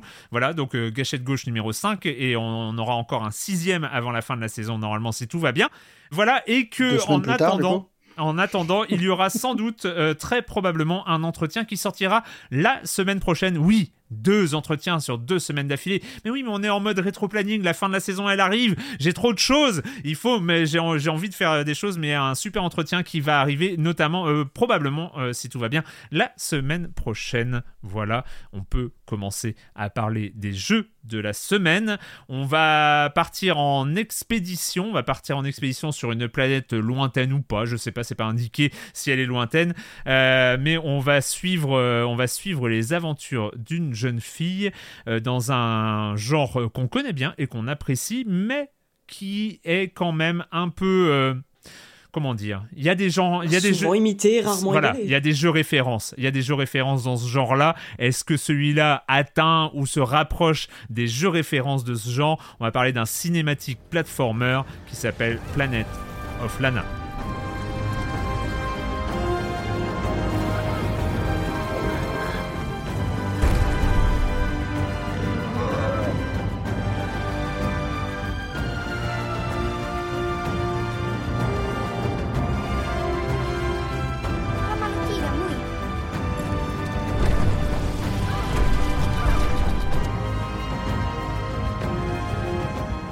Planet of Lana, jeu qui euh, vient tout juste de sortir. Il est disponible sur euh, PC et Xbox et par ailleurs sur le Game Pass. C'est le jeu d'un studio suédois qui s'appelle Wishfully. Qui voilà, c'est donc un cinématique platformer. Patrick, parle-nous de Planet of Lana. Alors, Planet of Lana, il commence, euh, bah, l'action commence sur une planète idyllique, une sorte de planète de nature, euh, avec des, des- beaux paysages, tout est magnifique. Et Lana, c'est une petite fille qui, bah, qui, qui, in- qui interagit, parce que manette en main, on, on commence un petit peu à explorer ce monde. euh, avec sa avec sa sœur et puis et puis arrive une invasion euh, extraterrestre d'aliens un peu bizarre avec un look très guerre des mondes euh, qui, qui, voilà, qui, qui, qui embarque les habitants, ces pauvres habitants qui n'ont rien demandé. Et du coup, nous, on va incarner euh, la petite Lana qui va partir à la recherche de sa sœur, notamment pour, euh, bah, pour la sauver et la retrouver. Euh, début en solitaire, et puis très vite, on va croiser une petite bestiole adorable. Une petite bestiole Oh toute oui. noire, qui a, mais qui a à peu près près 99... Il y a Marius qui lève les yeux au ciel, mais qui est à peu près tellement mignonne. 99% de l'ADN d'un chat. C'est-à-dire que c'est c'est une créature de cette planète, euh, mais qui, qui se rapproche énormément d'un chat dans les postures, dans la gestuelle, etc. Bon, et puis Et de, donc, et- de, Ouais, de- vachement des, trop des bestioles, euh. euh, voilà, des bestioles de Chihiro aussi. Enfin, c'est, Bien sûr. euh, Oui, des noirs. Oui, c'est de- les de noirs, parce qu'un chat, il te regarde et il se bat, hein. Je suis très chat, donc, euh, donc voilà. J'ai vu une inspiration très euh, féline. Euh, et puis donc, dans cette catégorie du cinématique platformer, on rappelle ce que c'est, ce sont des jeux de plateforme euh, qui se racontent par la progression, qui se racontent par le, décor et par les péripéties. En général, c'est pas beaucoup parlé. Euh, et ben là, on est vraiment sur une mécanique d'interaction, c'est-à-dire que le jeu va se construire très vite, hein, d'emblée. ça va être le nœud de gameplay va consister en ces interactions entre la petite Lana, ses pouvoirs et cette créature qui va l'aider. Et en fait, le jeu va s'amuser comme ça des interactions avec une succession, bah, évidemment, euh, au fil de la progression, d'énigmes euh, où il va falloir, euh, comment dire, exploiter ces interactions. La créature va parfois aider Lana et inversement, elles vont s'entraider l'une et l'autre pour passer de multiples difficultés, énigmes et monstres, parce qu'on n'est pas là pour se battre. C'est-à-dire qu'on croise des, créatures belliqueuses, ces fameuses aliens qui sont là, encore une fois, très garde des mondes, avec des, des faisceaux radars qui nous cherchent de partout. Euh, et euh, et euh, attends, je suis désolé, j'ai une alerte Ton siège gamer. qui a, enfin gamer, oui, qui, je crois qu'il Oh, arrive. monsieur. Je, je- je suis désolé, je, je crois qu'il arrive. J'ai- j'ai- Ah non, Ouais, mais c'est une excellente nouvelle pour toi, attends. Oh, tu vas être bien avec ça et tes, tes Ah bah il fallait parce que j'ai le dos en compote. Juste une seconde, je regarde juste parce que. Et je du crois coup, que il, y ça- a- et ce serait pas mal qu'on qu'on enregistre le son de ta chaise, parce qu'il va y avoir des nostalgiques. Mais non, mais là j'ai pris mon tabouret. Attendez, je, je reviens tout de suite. En plus, j'adore parce qu'il a pris un air très solennel pour dire attention, j'ai une alerte. Je me suis dit, J'ai une alerte. Arrête avec ton round spinner Oh Pas là là. possible Je suis et encore, j'ai plus de piles dans mon automaton. Sinon, on te faisait Mais qu'est-ce que c'est. Mais c'est Mais quoi C'est un automaton. C'est euh, bah ça fait des bruits insupportables, mais euh, mais j'ai pas de piles. Je- J'aurais adoré pouvoir te torturer aussi, mais pas pour aujourd'hui. Mais arrête Ah, C'est insupportable On comble les blancs, écoute. Ouais, ouais, ouais. Mais je vais pas le couper, hein, on laisse ce passage-là, hein, c'est pas... Bah oui, c'est les aléas du direct. C'est les aléas du direct, c'est des scènes de vie. Euh, on peut pas... J'ai rien pour l'instant. Bah, je suis désolé, il arrive, mais je, je, je ne sais pas. C'est. c'est- Il arrive, mais pas Il là. arrive, Ah, c'est très inquiétant. Ouais, Il va arriver ciel. On s'inquiète. Bref, bon, on Et- continue. Allez, parce que, allez, on y va. Euh, donc, alors j'en étais où? Alors sur ces interactions, euh, sur ces interactions, je reprends. Euh, alors, ce qui est intéressant, c'est que cette école du cinématique platformer, dont l'âge d'or euh, renvoie au début des années 90, grosso modo, hein, les Hanover World, qui est clairement cité. Ici, on a vraiment des motifs qui renvoient au, jeu d'Eric Chahi. Euh, ce genre-là, il se, cristallise autour d'Hanover World, Flashback aussi de, Paul Cuisset, avec, avec deux écoles en fait qui se façonnent. D'un côté, euh, un pan plus écrit qui nous renvoie aux racines, notamment euh, point and click du côté flashback, avec beaucoup de dialogues, un inventaire à gérer, etc. Donc ça, c'est l'école qu'on a encore retrouvée récemment avec Lunark, qui- Yes. qui, marchait dans les pas de, de- de ce rapport plus écrit, avec des énigmes, avec euh, des interactions un peu plus fouillées. Et puis l'autre pan, c'est plus ce côté Another World, qui est sur quelque chose où il n'y a pas de dialogue. Là, en fait, on, on a, un, di- on a un, comment dire, un langage qu'on ne comprend pas, parce que tout est dans des, des- des- des langages de- d'une autre planète qu'on ne peut pas saisir en tant que joueur. Par contre, tout passe. Et là, ça renvoie clairement à Another World. Euh, dans la gestuelle, les mimiques, euh, des bruitages et, un- une captation de l'instant. C'est vraiment ce jeu, il marche dans les pas. Et encore une fois, je le dis, il cite clairement, euh, notamment, il y a un monstre noir qui renvoie évidemment Ouais. aux premières minutes d'Another World. Il y a vraiment une séquence, on se dit, ok, bon, bah là, c'est même plus de l'hommage, c'est de la citation dans le texte. On cite Another World parce que, et les, les auteurs le disent, hein, euh, ce qui est intéressant, c'est de savoir, c'est qu'eux viennent de l'animation, donc ils ont ce, ce bagage de l'animation. Je crois qu'ils avaient commencé à travailler sur un, un projet à la base qui devait être en 2D. Ils ont réfléchi, ils ont finalement re- retravaillé pour que ce soit en 3D. On est sur de la 3D, mais qui est à plat. C'est-à-dire qu'on a cette, euh, cette, ce visuel euh, 2D, en fait, cette logique de gameplay en 2D qui est très. euh, qui est toujours dans la lisibilité, c'est aussi important ça dans, dans le genre, et dans vraiment la valorisation des énigmes et des situations. C'est ça le cinématique platformer, c'est Mm. raconter une histoire par des situations, par des, par des péripéties. Et moi, il m'a emporté ce jeu. Il m'a emporté parce que euh, déjà, pour moi, le, le- le haut du panier, c'est la musique. Alors ça peut paraître pour certains anodin, mais non, parce que la musique, elle. euh, Et moi, Ah là, bah, là, tu la loupes pas pour le coup. Tu euh, peux elle pas est tellement louper. genre. euh, Très musique symphonique, une musique qui te qui t'augmente. Euh, il arrive que la musique euh, transcende un jeu. Moi, je me rappelle encore de, de, euh, comment dire de Dying Light 2 avec euh, la musique de De Rivière qui pour moi amenait un plus, euh, Mm. intensifiait encore un jeu, un jeu d'action de zombies quoi. Et là, c'est là le jeu, c'est pareil. Cette musique, elle emporte tout vers le haut. Il y a des moments poignants. La musique, elle est au service. Elle se plie vraiment euh, à cette narration sans dialogue, sans mots, dans la gestuelle. Et la musique, elle est d'autant plus importante et d'autant plus présente. Ça m'a rappelé le côté très symphonique d'un Heart of Darkness, pour rester dans cette, fa- cette fa- famille de jeux qui est aussi. À la composition, on retrouve Takeshi Furukawa euh, qui, Eh oui, je l'ai pas- euh, bien qui sûr, est je The Last pas- Guardian et, Accessoirement, oui, c'est vrai que je l'ai pas cité, mais c'est. et GoldenEye c'est- 007. Et oui, donc voilà, c'est c'est- c'est un monstre du- de, de la musique de jeux vidéo qui est derrière, évidemment, tu fais bien de, de le préciser. Euh, mais du coup, ça apporte un. un- c'est tout bête, enfin, c'est c'est très important parce que. On a vu qu'on ça- laissait les mots s'envoler, Patrick. C'est tout bête, c'est tout futile. c'est- c'est c'est- c'est- ça- c'est- c'est vrai que ça, ça pose une ambiance, ça pose une intensité dans les événements et dans ce qui va se passer au fil du jeu, euh, qui, qui, bah, qui, qui est complètement euh, voilà, Ouais. transfiguré par cette musique. Euh, c'est un genre qui est loin d'être simple en fait euh, quand on voilà quand on se penche un peu sur la sur les mécaniques.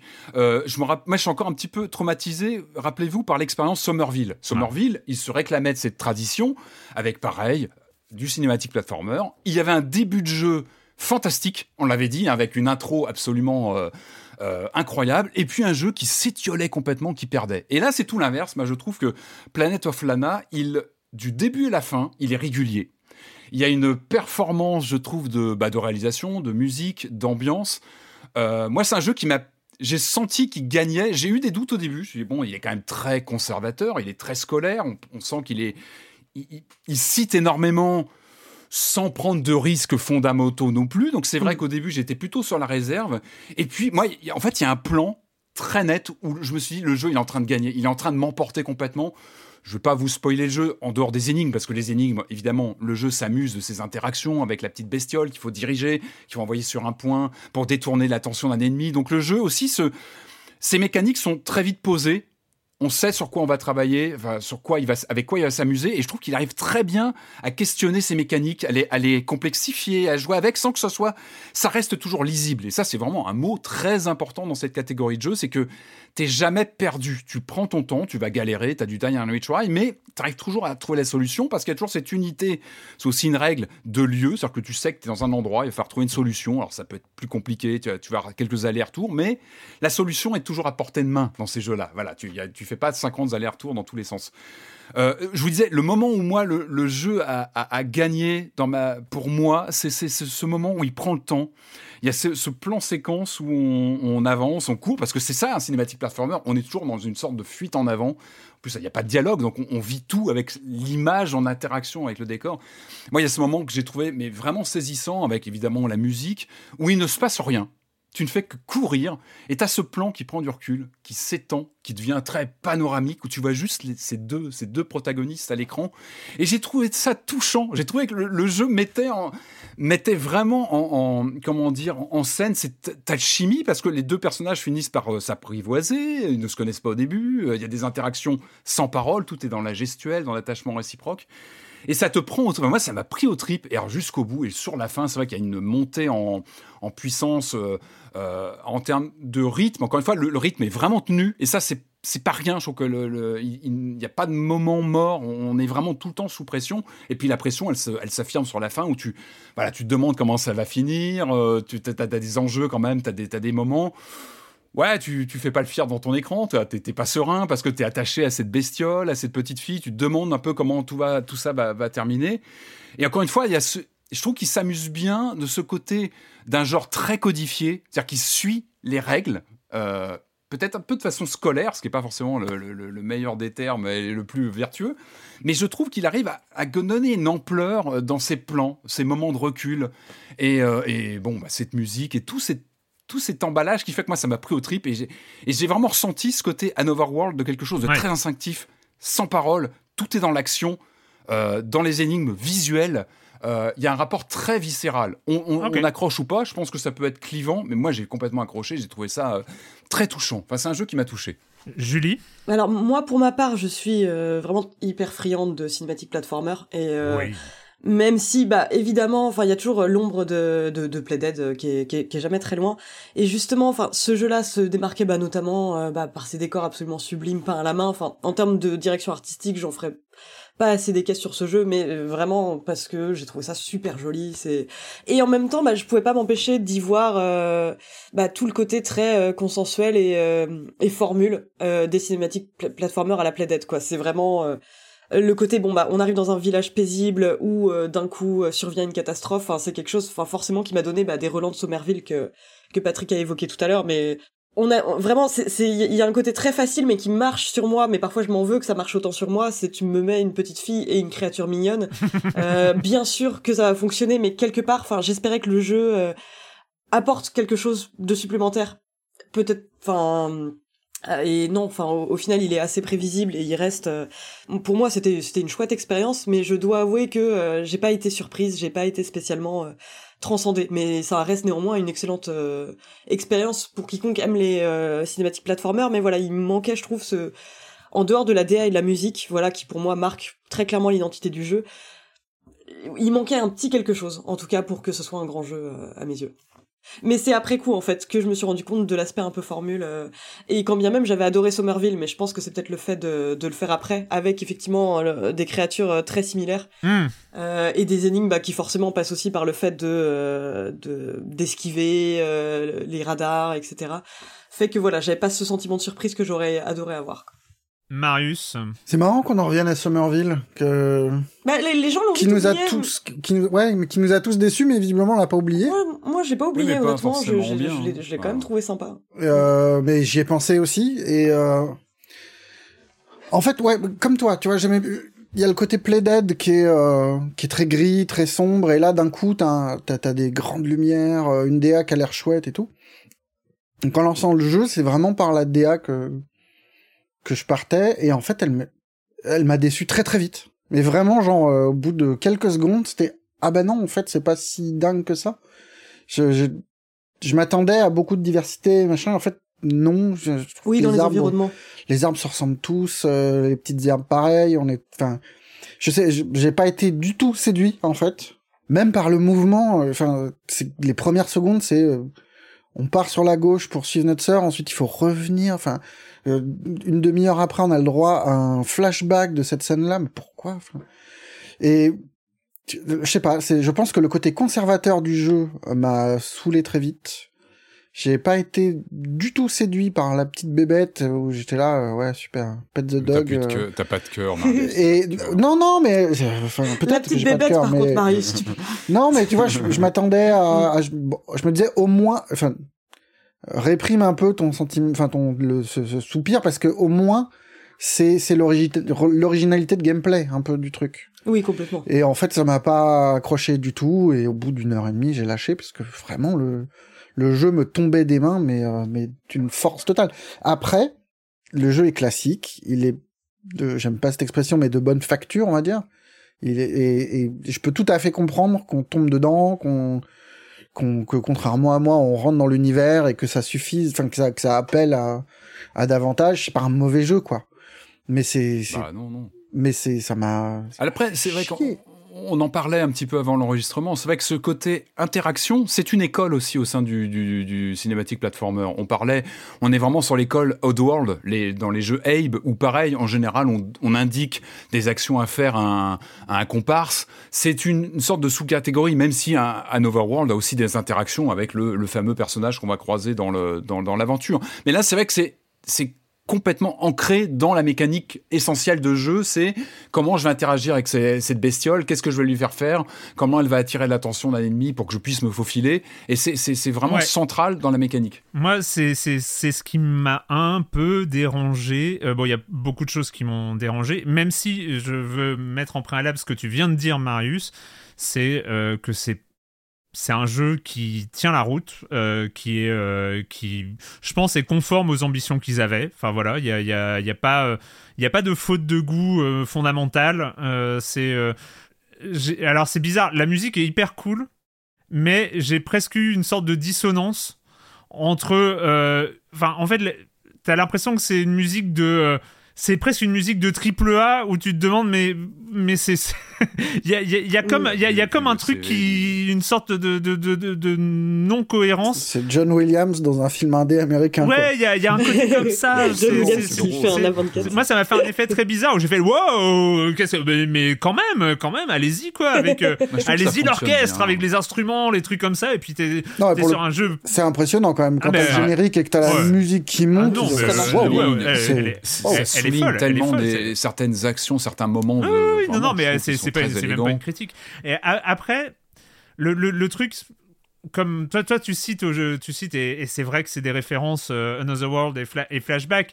Aujourd'hui, le cinématique platformer, c'est un jeu de 2016, euh, c'est Inside, et, euh, et je pense que Et Limbo, il y a, Ouais, Limbo était presque le brouillon d'Inside. Quand tu joues à Inside, c'est- c'était, euh, c'était, il est, il l'est encore aujourd'hui parfait. En fait, il y a, il y a- c'est un jeu vraiment, euh, vraiment référence et, et sans défaut. Et c'est vrai que tous ceux qui arrivent après, euh, Somerville comme les autres, euh, euh, doivent se confronter à la référence. C'est pour moi, il y a, y aujourd'hui, tu fais pas un cinématique pla- platformer, ou alors tu vas directement ailleurs. Mais sur ce modèle-là de cinématique platformer, tu te confrontes à, à Inside.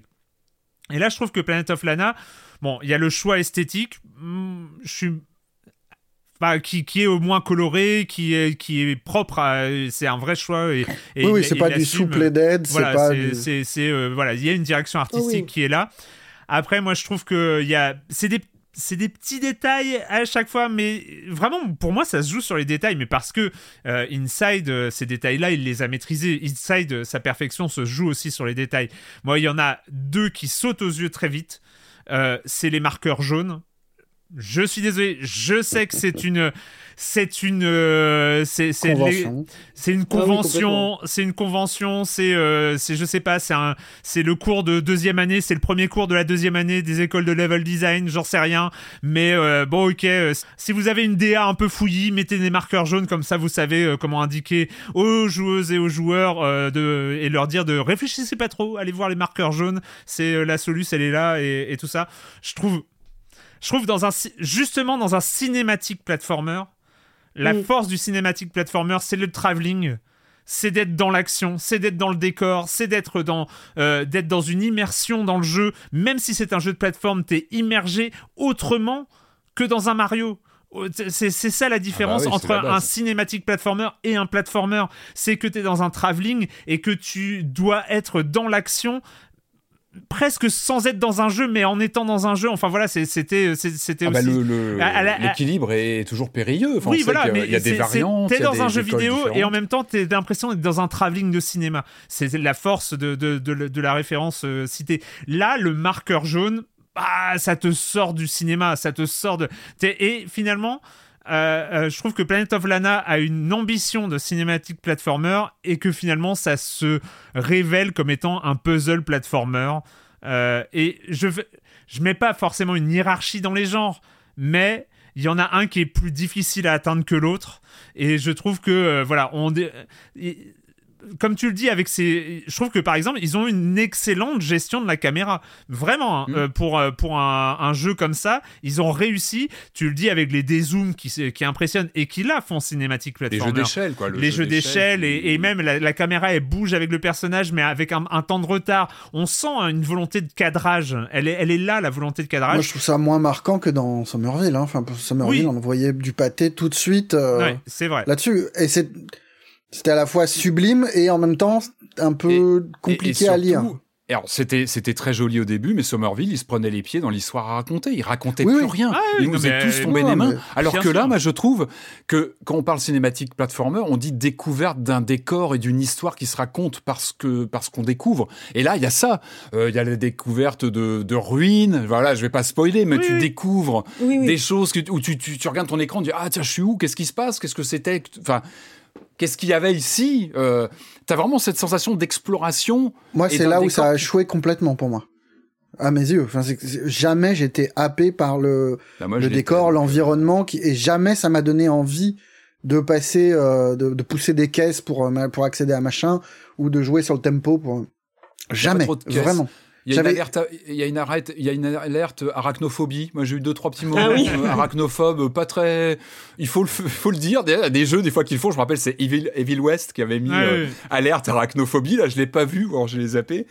Euh, voilà, un petit moment de. Et, voilà. et- et juste pour continuer, mais encore une fois, euh, par exemple, le fait de, de baser au bout de, de, de 30 minutes ou 40 minutes de jeu, de commencer à baser la quasi quasi-totalité de ces énigmes sur le contrôle du- d'une bestiole externe. Là aussi on retombe dans le puzzle c'est-à-dire on et en fait c'est pas c'est pas juste que euh, bah, c'est des puzzles un peu plus longs euh, à, à résoudre que dans un cinématique platformer classique. C'est tu changes d'état d'esprit en fait. C'est-à-dire que finalement tout se joue dans les passages entre les puzzles à quoi servent les passages entre les puzzles?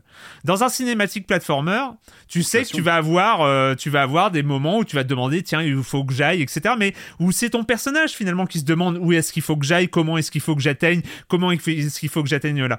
Alors que là, finalement, bah, tu finis une phase entre deux puzzles et bah, t'arrives à un nouveau puzzle. Euh, en fait, tu ne joues plus ton personnage, tu joues toi-même en train de te demander, bon, euh, où sont les marqueurs jaunes Oui. et euh, comment est-ce que je vais amener ma bestiole à rester sur cette plante pour activer cette plateforme, pour euh, tout ça. Et finalement, tu te retrouves dans, un, dans une logique de puzzle et non plus dans une logique cinématique. Et je, Je- pense qu'il y a d'accord, vrai, euh, vrai changement je pense que je pense que eux ils jouent à plein sur le côté kawaii mignon de la créature et ce cette histoire qui s'écrit entre deux en fait les petites mimiques Oui. les petits échanges les petits euh, Mais un, c'est ça aussi, cinématique, un cinématique platformer ne s'écrit pas entre deux. Il s'écrit sur la longueur. non Et, mais euh, justement cette interaction elle est elle est intégrée au gameplay et elle fait partie de l'histoire l'histoire c'est aussi ces- oui. ces deux ces deux personnages qui se rencontrent et qui, qui vont va créer un lien suis- très fort et avec je, nous je aussi Dis pas, je dis pas que c'est un échec et, là-dessus. et c'est mais- intégré au gameplay. Et le gameplay euh, est façonné autour de cette interaction parce que l'un ou l'autre ne survivrait pas sans. Enfin voilà, très vite, ils sont Mm. interdépendants. je, je suis pas fan moi des, des, des contrôles externes. J'aime bien contrôler mon personnage, surtout dans ce genre-là. Et un dernier petit point, euh, et c'est mais là encore une fois, euh, c'est un monstre qui est en face. C'est euh, le travail de Playdead sur l'animation euh, dans Inside. Là, je trouve que l'animation dans Planet of Lana, ça se joue sur 5 frames, ça se joue sur un tempo, ça se joue sur un timing, ça se joue sur un, un truc de mais y a, on voit qu'il y a des sortes de petits glitches dans l'animation où elle va s'accrocher pas exactement comme il faut à une corniche, où elle va, enfin, il y a, y a- un, un petit truc, mais ça se joue sur un tempo de quelques frames, mais on n'est pas dans cette perfection-là. On est dans un truc qui essaye de s'approcher, qui est fonctionnel. Je dis absolument pas le contraire, c'est fonctionnel, mais on n'a pas cette fluidité, c'est, c'est- ce moment où, euh, voilà, où Tu veux de la rotoscopie, tu veux de la rotoscopie, je te Non, connais. mais ça je- que tu je- veux. Non, mais il y a des Eh, moments, il y a des moments où l'anime est parfaite quand le Ouais. personnage est entraîné dans sa chute. Vraiment, le geste est très Ouais. beau et, et Même c'est la vrai. roulade a- de- d'arrivée est bien. Enfin, il y a des choses qui sont bien. Mais le déplacement euh, standard, le saut, c'est pas des trucs hyper, f- pas, c'est pas heurté, mais c'est pas un plaisir en soi. Par contre, moi j'ai trouvé, je sais pas ce que vous en avez pensé, les énigmes, je les ai trouvées plutôt harmonieuses. Enfin, il n'y a pas de mur. Il y en a une où j'avais euh, j'avais eu une difficulté parce qu'il fallait actionner un bouton, je vais pas trop dire, mais qui était un écran avant. Où Mm. vraiment j'ai perdu du temps bêtement sur une énigme, bon voilà. Mais sinon j'ai trouvé que c'était assez naturel. Il Oui, n'y a pas un niveau sûr. de difficulté, tout est assez fluide et c'est très raccord avec un jeu qui finalement se veut assez compact sur quelques heures, avec une expérience quand même comme ça assez dense, avec une euh, des curseurs sur un, un système de jeu assez simple au Mhm. final, parce qu'il n'y a pas 36 actions, hein, on donne des directions à cette petite créature, etc. Mais il s'amuse bien le jeu, je trouve qu'il s'amuse de ces mécaniques assez simples, euh, avec des variations, etc. Mais un niveau de difficulté qui reste abordable et qui ne gâche pas non plus, parce qu'il y a ça aussi. Ces jeux-là ont aussi longtemps été définis par une difficulté, notamment euh, il y a Oui, 30 ans, ça- ça euh, de- très très âpre Mm. et Lunark marchait sur ces pas-là avec un côté très punitif qui, qui, voilà qui fait partie d'un cocktail qu'on apprécie ou pas. Là, on a quelque chose de beaucoup plus fluide, de beaucoup plus avenant. euh, en, Mais- voilà, en regardant bien autour de soi, sur les interactions, etc. Mais pour, euh, pour euh, reprendre, et parce que je trouve que c'est un point très important que tu as dit, Marius, euh, je pense que c'est un jeu qui accroche facilement. C'est-à-dire que si tu rentres dedans, tu rentres dedans. Enfin, c'est c'est aussi Oui. la force de ces genres-là où c'est du pur jeu vidéo. C'est aussi du pur jeu vidéo. On contrôle un personnage, on a des instructions, on appuie sur des boutons. Euh, c'est vrai que cette narration est environnementale et par le son, par le, par le sound design et par ce genre de choses est quelque chose qui s'intègre bien. C'est-à-dire que t'es jamais interrompu dans ton jeu et, c'est la force de ce type de jeu. Et c'est vrai que euh, c'est vrai que bah il est il, remplit il remplit ses critères, ses ambitions. Et donc c'est vrai que c'est aussi un truc qui peut emporter. C'est euh, ça on peut on, peut la manette peut tomber, mais si on est emporté, ça, ça marche. Un peu comme Another World, hein, qui avait une portée universelle, qui fait que bah, on en parle toujours parce qu'il n'y a pas de son, euh, il n'est pas local. Là, on a, un, voilà, on a un compositeur japonais, on a un studio suédois.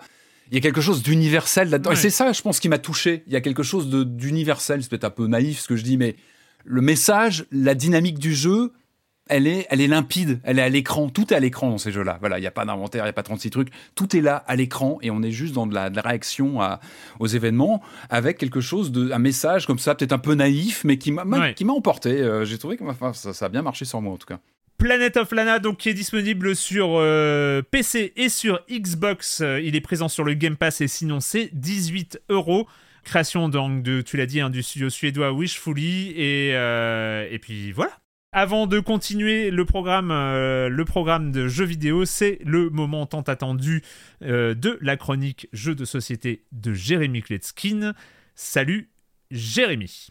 Salut Erwan, j'ai terminé ma dernière chronique en me disant que ça faisait du bien de temps en temps de parler de jeux qui avaient une conscience écologique, que ça soit par les matériaux utilisés, par le poids, par la taille des boîtes qui peuvent être des choix en faveur de la planète, mais pas toujours alignés avec les intérêts commerciaux. Par exemple, si vous vous rappelez, j'avais critiqué le matériel de Mille et une îles, euh, qui était un jeu que j'avais beaucoup aimé, mais j'avais trouvé que la réalisation était pas terrible. Ben, en fait, il était made in France. Alors oui, c'était une tentative un petit peu malheureuse de l'éditeur, mais si je l'avais su, ben, je l'aurais mentionné et euh, ça change tout. Et ben cette semaine, j'ai décidé de continuer sur cette lancée, de vous parler d'un jeu dont la thématique c'est la sauvegarde des espèces animales menacées. Son nom Zookeepers. Alors c'est pas du tout un jeu qui est mis en avant partout, mais j'ai des amis qui ont joué, qui me l'ont recommandé, et je me suis dit que c'était euh, l'occasion de vous en parler. Quand j'ai vu sur la boîte inscrit en partenariat avec le Zoo de Lisbonne, forcément, j'étais un petit peu dubitatif. En général, ce genre de choses, ça se passe pas très bien, mais en fait, pas du tout. C'est un jeu très moderne et très sympa. On incarne le gestionnaire d'un petit parc zoologique et on pourra embaucher jusqu'à 4 gardiens. Il y a 60 cartes d'espèces euh, sur chacune d'entre elles. On va trouver toutes sortes d'informations, déjà leurs photos, leurs noms, donc on va découvrir plein d'animaux sympathiques euh, qu'on connaissait pas forcément. Et puis des symboles représentant leur régime alimentaire, les endroits où ils habitent, et puis aussi les ressources qu'il va falloir utiliser pour les obtenir. À noter qu'au dos de chaque carte, il y a un QR code qui renvoie sur le site du zoo portugais de Lisbonne euh, pour avoir toutes les informations sur cet animal. Comme pour le jeu, c'est en anglais, il n'y a pas de souci. D'ailleurs, il suffit qu'une personne parle l'anglais et lise les règles. Le reste du jeu, il n'y a pas besoin de lire quoi que ce soit pour y jouer. Ça marche pour les enfants aussi.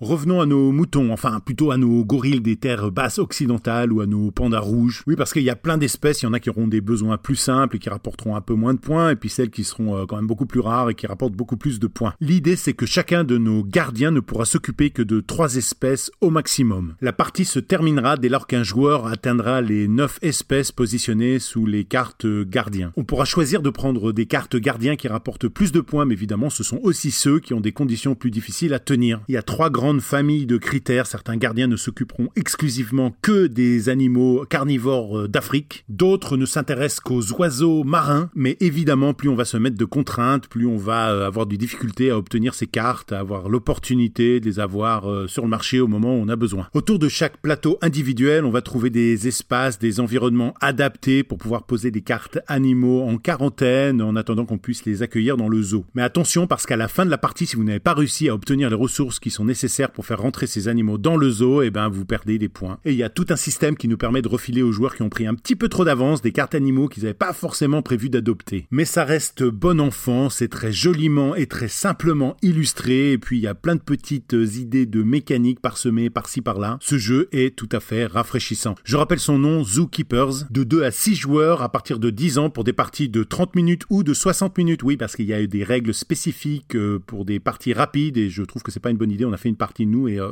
ça fonctionne pas bien. L'auteur Pedro Gordalina et c'est édité chez Cards Lab. Et pour continuer ma manie de spoiler mes prochaines chroniques, on ira polluer les océans. Mais vous inquiétez pas, il s'agira de science-fiction, d'un futur lointain. Euh, on y parlera de nouvelles sources d'énergie non renouvelables, d'animaux esclaves. Bon, ça ne risque pas de nous arriver. Bye bye Ok, merci pour le spoil.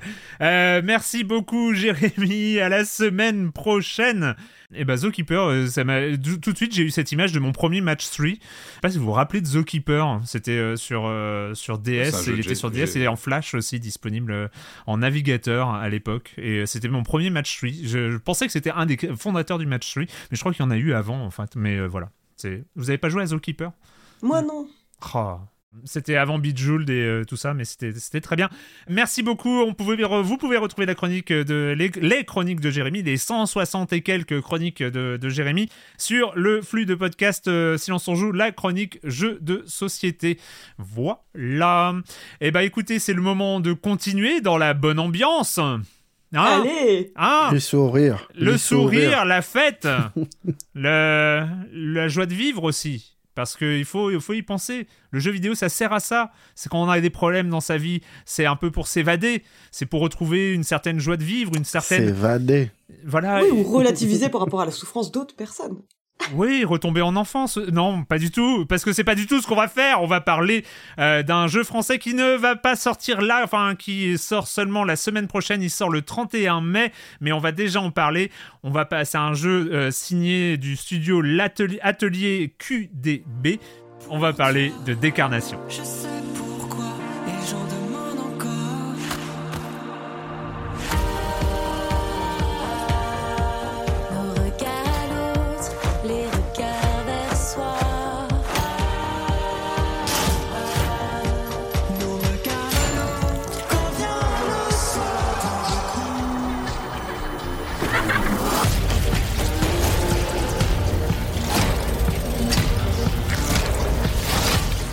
Décarnation, un jeu sur la joie de vivre. Pas du tout, pas du tout. C'était euh, c'était du sarcasme. Parce que pas du tout, c'est pas du tout un jeu sur la joie de vivre. C'est un jeu sur quoi, Julie? C'est un jeu sur quoi? C'est un jeu sur euh, le regard des autres et en particulier le regard masculin. C'est sur euh, le sentiment de dépossession qu'on peut avoir.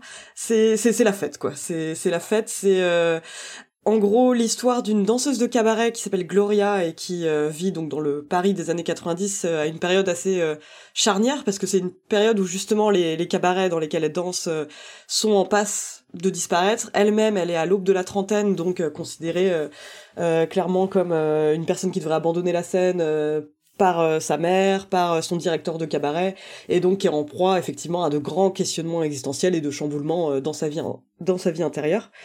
Et alors comment ça se présente? C'est un jeu en pixel art, un pixel art très très joli avec des personnages qui ont des grosses têtes, euh, des décors euh, vraiment très très fignolés, mais qu'on voit parfois pendant, euh, enfin des décors sur lesquels moi je me suis enthousiasmée pour les voir disparaître aussi secs. Et disons qu'ils ont, on a une succession de tableaux où on va retrouver des lieux un peu familiers comme le bois de Boulogne, euh, euh, mais euh, qu'on va seulement croiser comme ça le temps de quelques minutes. Et euh, ça c'est quelque chose qui m'a assez épaté, c'est la vraiment le soin apporté au décor. Enfin j'ai vraiment en scène une en tête une scène de piscine qui dure mais vraiment 10 secondes mais qui est ultra bien faite où on voit donc Gloria en train de nager et de réfléchir à ce que euh, ce que les autres sont en train de dire sur elle parce que c'est vraiment euh, un personnage qui s'est construit euh, sur le regard des autres en tant que danseuse de cabaret et qui donc va être va poser pour un artiste qui va faire une statue en bronze à son effigie et euh, ça va un peu euh, provoquer une sorte de, de descente aux enfers. Enfin, elle va se sentir complètement dépossédée de son propre corps. Euh, je vais pas trop spoiler l'intrigue, mais euh, mais voilà, c'est des thèmes qui sont très très prononcés euh, dans le jeu.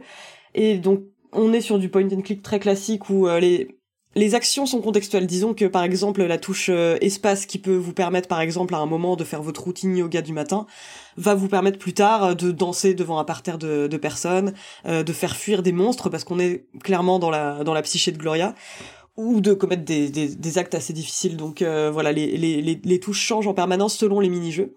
Et euh, alors moi j'ai beaucoup aimé en termes de en termes d'ambiance. Enfin c'est Mm. là, là encore une fois j'ai l'impression d'être incroyablement prévisible, mais ce côté Paris très cauchemardesque euh, et euh, enfin de nuit en tout cas euh, a marché ultra bien sur moi. Je trouve que l'histoire L'hi- L'histoire, donc les, grosses influences revendiquées par le studio, c'est Perfect Blue de Satoshi Kon et on est vraiment là-dedans dans en ce qui concerne l'intrigue. Une autre grosse influence, c'est euh, c'est la filmographie de David Lynch, donc dans le sens où on l'a pas vraiment, euh, ouais, et ça se ça se voit. Et justement, C'est moi, c'est un truc qui me faisait un petit peu peur au début, c'est quand on me balance à la- à- en pleine face des références que j'adore, évidemment. euh, je me dis, mais est-ce que le jeu va parvenir à, à sortir de, de l'ombre de ses influences? Et effectivement, il, il le fait. Enfin, ne serait-ce que par euh, son histoire, là, sa manière euh, d'être racontée et, euh, et, et ses décors. Enfin, vraiment, c'est vraiment un instant très cocorico que je vais faire, mais le fait que ça se déroule à Paris euh, ajoute une Ah, une touche résonance. pour moi. Résonance Euh, le, la BO donc euh, est quand même assez euh, c'est quand même assez étonnant pour un jeu de cet acabit mais il y a Akira Yamaoka qui signe euh, donc le compositeur historique de Silent Hill qui signe une partie de la BO il y a aussi une bande son très yéyé très très joyeuse par un groupe français qui marche euh, qui marche très bien je trouve également et, euh, et honnêtement euh, je trouve que le jeu a quand même des défauts enfin il y a, des, y a des, des, des moments de baisse de rythme la plupart des énigmes sont très inventives mais je trouve qu'il y a des, des choses qui marchent moins bien euh, la version preview que j'avais faite euh, comportait encore quelques coquilles, donc vous me direz euh, si ça a été bien corrigé après coup, mais euh, mais à part ça, enfin vraiment moi j'ai été complètement emporté par le jeu, quoi, qui doit durer à peu près 6 heures, mais qui m'a ouais, qui qui m'a emmené. Enfin, on, on voit très bien que ça va être un jeu sombre, mais euh, il l'est réellement. surpasse, Enfin voilà, hein. je, Ouais, je vais me permettre de, de, euh. de balancer toutes les alertes qui conviennent, mais euh, mais moi j'ai beaucoup aimé en tout cas. Marius? ce que, ce que, ce que Julie a tu jusque-là pour euh, probablement respecter une forme de, de, de zone spoiler freak, ça, ça n'en, enfin, ça, ça en- c'en est un, mais euh, c'est tellement, ça arrive tellement vite dans le jeu Ouais. et c'est Oui, tellement central que c'est difficile de pas vraiment parler du jeu, enfin, de parler du jeu sans vraiment l'évoquer. C'est que bah, cette petite Gloria se retrouve, euh, se retrouve kidnappée. Hmm. Ce qui est un truc qui relève de la banalité dans le dans l'ordre du cinéma mais qui est un peu l'antithèse du jeu vidéo en fait ça n'arrive jamais parce que oui on se retrouve en prison on se fait voler son inventaire mais c'est pour s'en sortir tout de suite Mhm. euh, dans le jeu vidéo et il y a rien de pire qu'une prison en fait parce qu'on est euh, on fait du surplace on est euh, c'est l'anti-escapisme justement euh, que t'évoquais au début. Et c'est ça que je trouve assez brillant euh, dans le jeu. C'est cette façon de nous faire du surplace mais de se déplacer. C'est cette façon toute bête, je l'utilise, mais vraiment, parce que tu peux presque le louper, en fait, d'utiliser une convention graphique du pixel art pour lui donner un nouveau sens. Dans, très souvent dans le pixel art, tu te retrouves avec un bord noir autour de l'écran qui entoure ton image, tu remarques pas. C'est une façon de mettre à distance l'image, de mieux te la faire voir en l'éloignant un petit peu. Sauf qu'ici, ça n'intervient que dans les scènes de prison. Ce qui fait qu'il y a une espèce de, de cadre qui est oppressant, qui est régulier, qui revient régulièrement, mais qui s'éclipse quand on entre dans la psyché euh, de Gloria, ce qui rend toutes les scènes où on échappe à cette prison d'autant plus prégnantes visuellement. Enfin, je veux dire, c'est c'est des tableaux. Enfin, tu parlais de tableaux, c'est des vraiment des moments où t'en prends plein la tronche parce que c'est beau, parce que c'est graphiquement euh, très référencé. Enfin, il y a, tu peux voir plein de traces dedans parce que c'est riche en, enfin, c'est un jeu de la symbolique, donc euh, tu peux aller chercher des lectures dans dans, ch- dans ch- quasiment chacune des images, mais aussi parce qu'il y a ce cadre en permanence qui vient t'enfermer, où tu es rappelé en permanence et où tu tu vois les mêmes choses, on te fait jouer avec les mêmes objets, euh, tu t'es là à faire du, pixel hunting dans le même décor, mais qui change, mais qui est même, euh, et, et ça fait ressortir encore plus l'effondrement de Gloria, physique, mental, et euh, je trouve que c'est pour le coup, c'est le ce qui m'a le plus marqué dans le jeu. C'est vraiment le côté. euh, je, je suis désolé, je vais un peu spoiler ma critique, euh, mais il y a un truc. Enfin, j'ai essayé de résumer le, le, le, le mouvement du jeu ou son sa forme. Et euh, le truc qui m'est revenu très vite, c'est Zelda, par exemple, c'est un jeu euh, expansif où on, on va vers l'extérieur, où on s'étend, où on se Mm. projette. Mm. Là, c'est l'inverse, c'est un jeu concave. C'est, on est toujours rappelé dans le même truc creux, où ça goûte, où tout, tout tombe, et c'est dans cette petite chambre qui est, qui est horrible. C'est une chambre, enfin, c'est un musée, c'est une maison de poupée, c'est pas, c'est une chambre, mais sans en être une. Et, euh, et je trouve que c'est super fort parce que, parce qu'on se sent pas bien, quoi. C'est On Oui, sent bah, vraiment, le- vraiment, vraiment pas bien dans ce jeu, le quoi. moins qu'on puisse dire. On n'est pas du tout dans de l'horreur euh, à jumpscare, ouais, c'est vraiment de l'horreur du, du, du malaise euh, qui s'instille lentement et, euh, et qui, qui te quitte pas en fait, ouais, du début à la fin. Je suis absolument fan de l'expression jeu concave. Euh, Oui. J'ai l'impression qu'il y a un trademark à, à déposer là, mais euh, il y Ah, a... C'est mon attaque. Hein. C'est- je- je- je- C'est je commence par incroyable. Zelda et Elle après est boum, jeu incroyable, cette concave, expression. après, machin. Ouais, vraiment. Non, mais ça marche souvent, en fait, ces, ces histoires de, de voir si un jeu va, enfin, un jeu, une BD, un film, se, se, se va vers l'expansion, se, se replie sur lui-même, ou, et là, tout est dans l'autodévoration, dans le, et, et, et même chaque, ça vaut presque pour chaque scène. Il y a au tout début, tu parlais de, de, de ce moment où elle découvre euh, la, la statue d'elle. Mm. Euh, on visite une expo. Ouais. On voit des tableaux qui sont affichés. Euh, c'est des tableaux qui disent quelque chose, qui disent ce regard. Enfin, tout le jeu va nous parler de de, de cette femme qui lutte avec le regard des hommes, euh, la façon qu'ils ont de s'approprier son corps, de s'approprier son être, puisqu'elle est kidnappée. Mais le jeu nous dit très vite aussi que la façon de montrer la femme dans l'art, euh, de, de la mettre en scène, est aussi quelque chose qui, qui, qui échappe aux femmes. Et, et c'est même presque, enfin, le jeu organise presque son autocritique en termes de référence parce que on voit un truc de David Lynch dans cette expo, on voit du Hans Belmer, on voit euh, Takato euh, Yamamoto qui est dans les Roguro, que qu'on retrouve un petit peu dans dans dans dans le jeu en termes d'influence. C'est, enfin, c'est un jeu qui est vraiment hyper dense en termes de de enfin de, de ce qu'il ce qu'il a à dire et dense mais au point de mais de c'est oppressant. C'est vraiment se sent cradingue quoi. Et d'autant plus quand on est dans la position enfin d'autant plus j'en sais rien mais enfin, je pense que c'est peut-être pas la même expérience quand on est un homme et quand on est une femme. Quand on est un homme on se sent un peu dégueulasse quoi Mm. de- devant tout ça. Parce que pour le coup c'est vraiment un jeu mal gaze dégueulasse sointant euh, qui est dans le symbole mais qui est aussi dans des trucs euh, très quotidiens parce qu'on parle de frotteurs dans le métro on parle de enfin c'est c'est pas thé- c'est pas que théorique quoi et qui enfin en tout cas qui échappe euh, aux écueils de, euh, ben, on tombe dans les travers de ce qu'on veut dénoncer. Il n'y a pas de côté, enfin comment dire, euh, Ouais. exploitation par rapport à la figure de Gloria dans le jeu quoi. C'est important à noter, ouais. C'est important à noter. Patrick, euh, Ah ouais, alors moi j'y suis allé la fleur au fusil. Moi j'avais vu cette annonce. Non mais vraiment. Sympa, bonne Non mais c'est non, mais c'est important parce que non non mais on- on- c'est important parce que on parle de spoil et c'est important aussi parce que moi je l'ai abordé comme un nouveau survival horror en pixel art. Ah ouais. Je me suis dit en plus il a quand même été je crois présenté pendant un Nintendo Direct si je me trompe pas. Il me semble là, qu'il y avait eu des images. Il sort sur Nintendo Switch. Ce Ouais. jeu sort sur Nintendo Ouais, Switch. fou. Et, alors moi, il m'a pris au dépourvu parce que j'y suis allé en me disant bon, je vais me faire un survival euh, des familles en pixel art. Et alors, mais dès la scène d'introduction, c'est une bah, une douche froide, mais c'est brillant. Enfin, le jeu est brillant, vraiment. Je, je tiens à souligner que c'est une baffe. Moi, j'y vois une sorte de cauchemar métaphorique euh, de quelques heures dont on ressort complètement essoré, mais marqué au fer rouge. Je pense que c'est un jeu que j'oublierai jamais, enfin qui te marque complètement. Par contre, j'y suis allé, je m'attendais pas du tout à ça. Et c'est vrai que dès la première scène, où on a cette héroïne qui pose.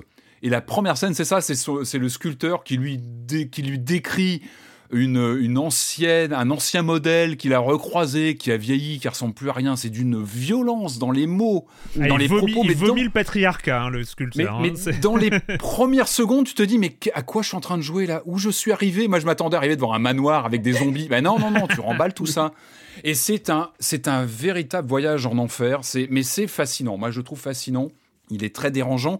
En plus, il est vraiment trompeur parce qu'il y a ce côté, vous l'avez dit, ce pixel art, un peu à la Maniac Mansion, avec ses, ses, tête, proportions. Ouais. Euh, Il y a un côté humoristique très Maniac Mansion dans les déplacements des personnages. Ils font rire quand ils se déplacent, ils sont un peu patos. Euh, même Bob, Bob, ce personnage qui, qui, qui nous sert va à, je vais faire manger. des Qui nous sert à cauchemars manger, avec ouais. Bob. Il en est Ah ouais, des il- gros cauchemars. ouais. Il est, il, est, il est presque rigolo à l'écran, mais c'est, mais c'est, c'est terrifiant, terrifiant. Et le jeu, alors en plus, c'est à Je sens Paris qu'il va en me servir un 89. chocolat dans un cauchemar, moi ça va être horrible. Il se passe à Paris dans les années pas, 80, moi, donc il joue beaucoup. 80, Tu- tu- 90, ouais. En 89, je crois qu'il est daté en Mm. 89. À, à vérifier, je crois que c'est oui. 89. Donc il joue beaucoup sur ce côté, c'est très touchant parce qu'on est sur du pixel art dans les années 80 à Paris, donc on a plein de renvois. On se sent à la maison et le jeu très vite, il te fait tomber de ta chaise. Il dit non non non, t'es pas là pour ça.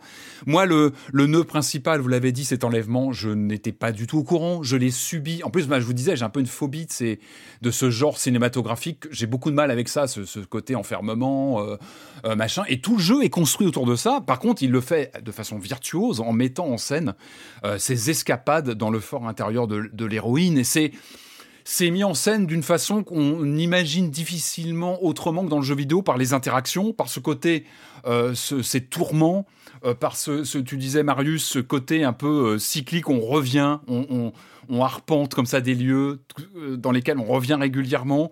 Euh, alors il y a des choses qui sont un peu moins réussies. Euh, il essaye d'imbriquer euh, un côté pimpant dans les gameplays avec des QTE Mm. qui sont, qui, alors je vois très bien le, pro- le- le processus de dire on est sur une narration d'une noirceur absolue, mais on, on garde quand même un, un- comment dire un, un côté jeu vidéo qui nous ramène sur des sortes de presque de, de- de petits bonbons pour te dire bah regarde t'es quand même encore dans- t'as des QTE un peu euh, en Mm. mode euh, petit jeu Mais sympathique. Le gameplay essaye de singer l'état émotionnel de Et ouais. Gloria, Ouais. et il y a des moments où ça marche bien.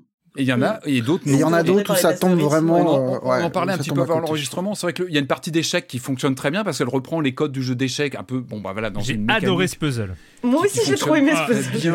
Il y a des moments. J'en- voulais plein, j'en voulais plein, je voulais faire tout un jeu de puzzle J'espérais qu'il y en ait beaucoup des Ah comme ça, mais ouais. Mais on est quand même, on est quand même, on est quand même dans un jeu qui gamifie le fait d'être enfermé dans une pièce avec une caméra sous notre nez et qui gamifie le fait de faire quelques exercices le matin. Ça devient Mm. un petit QTE. Euh, c'est pas anodin quand même. On a des jeux de rythme comme ça réguliers, des moments de danse qui sont. Moi, j'adore ce côté musique française. C'est incroyable la façon dont tout ça s'orchestre. Il y a une sorte de mélange comme ça, mais, mais qui devrait pas tenir sur le papier, ça tient pas debout. Et quand tu es dedans, mais tu es complètement subjugué par ce, ce flot de sensations complètement contradictoires.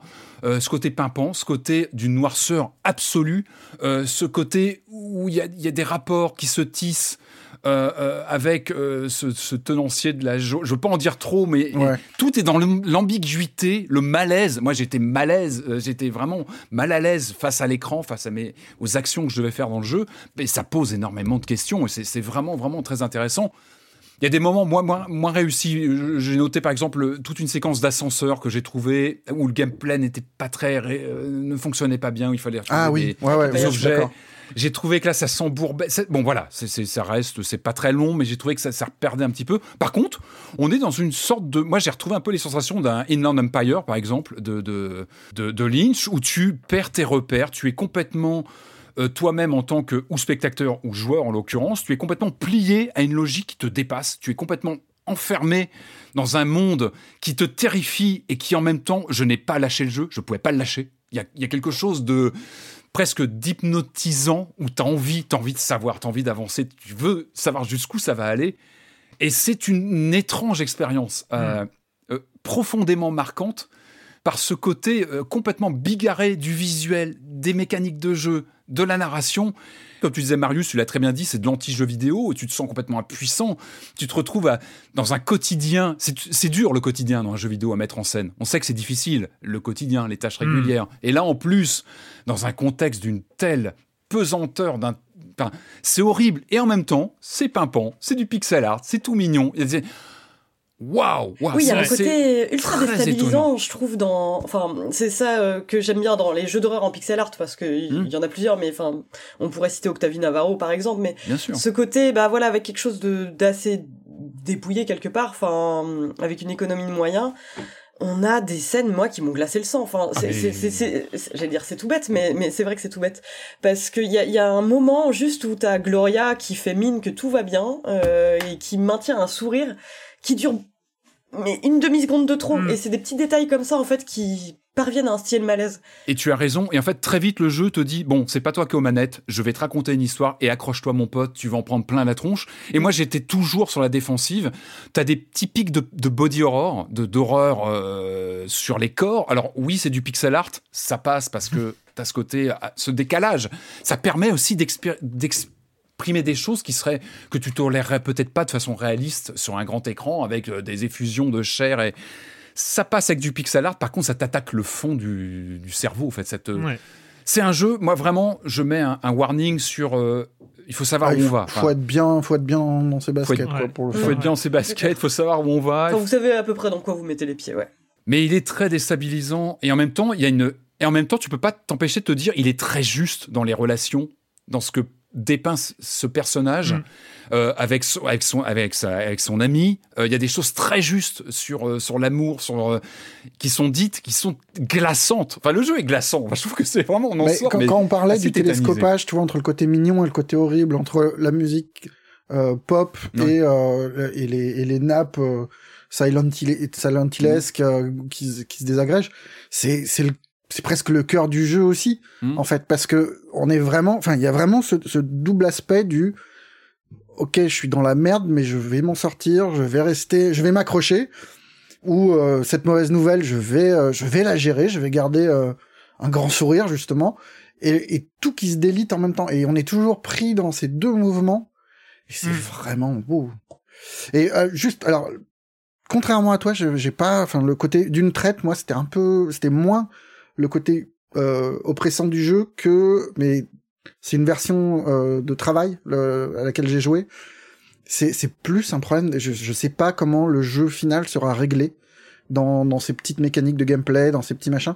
Et tu, enfin, il y a plein de moments où c'est trop juste, trop just, trop un petit peu trop punitif sur des des des, Mhm. des, des courses poursuites, enfin des courses poursuites, des des, des scènes de d'action, on va dire entre guillemets, Mm.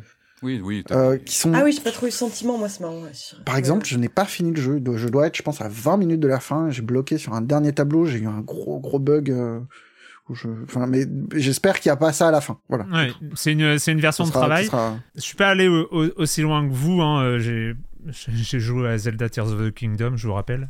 Donc, euh, Toi, deux préfères salles, les deux jeux. deux salles, deux ambiances. C'est Ah. pas du tout le même Mais- ambiance. Hein. Il faut, non, faut- mais j'ai, quand même commencé. je suis vraiment tombé dedans. J'avais pas prévu de jouer autant, pour vous dire. Je suis Non, euh, bah, la même, euh, la même, t'inquiète. Et par contre, il y a, il y a un truc qui m'est arrivé assez vite, alors une fascination directe, et le sentiment vraiment que le jeu est sur une crête. Mais le jeu est vraiment sur une crête, et j'ai senti dès le début, ça m'a fait peur. Je me suis dit, waouh, ils vont là, Ouais. comment est-ce qu'ils vont y arriver? Comment est-ce qu'ils vont gérer? Moi, par exemple, je dé- j'ai beaucoup de mal avec les, les symboles, quand c'est sur-symbolique, les choses sur-symboliques, les métaphores, les trucs un peu lourds. Il y avait de ça. Il y avait C'est le. lourd, la symbolique. Hein?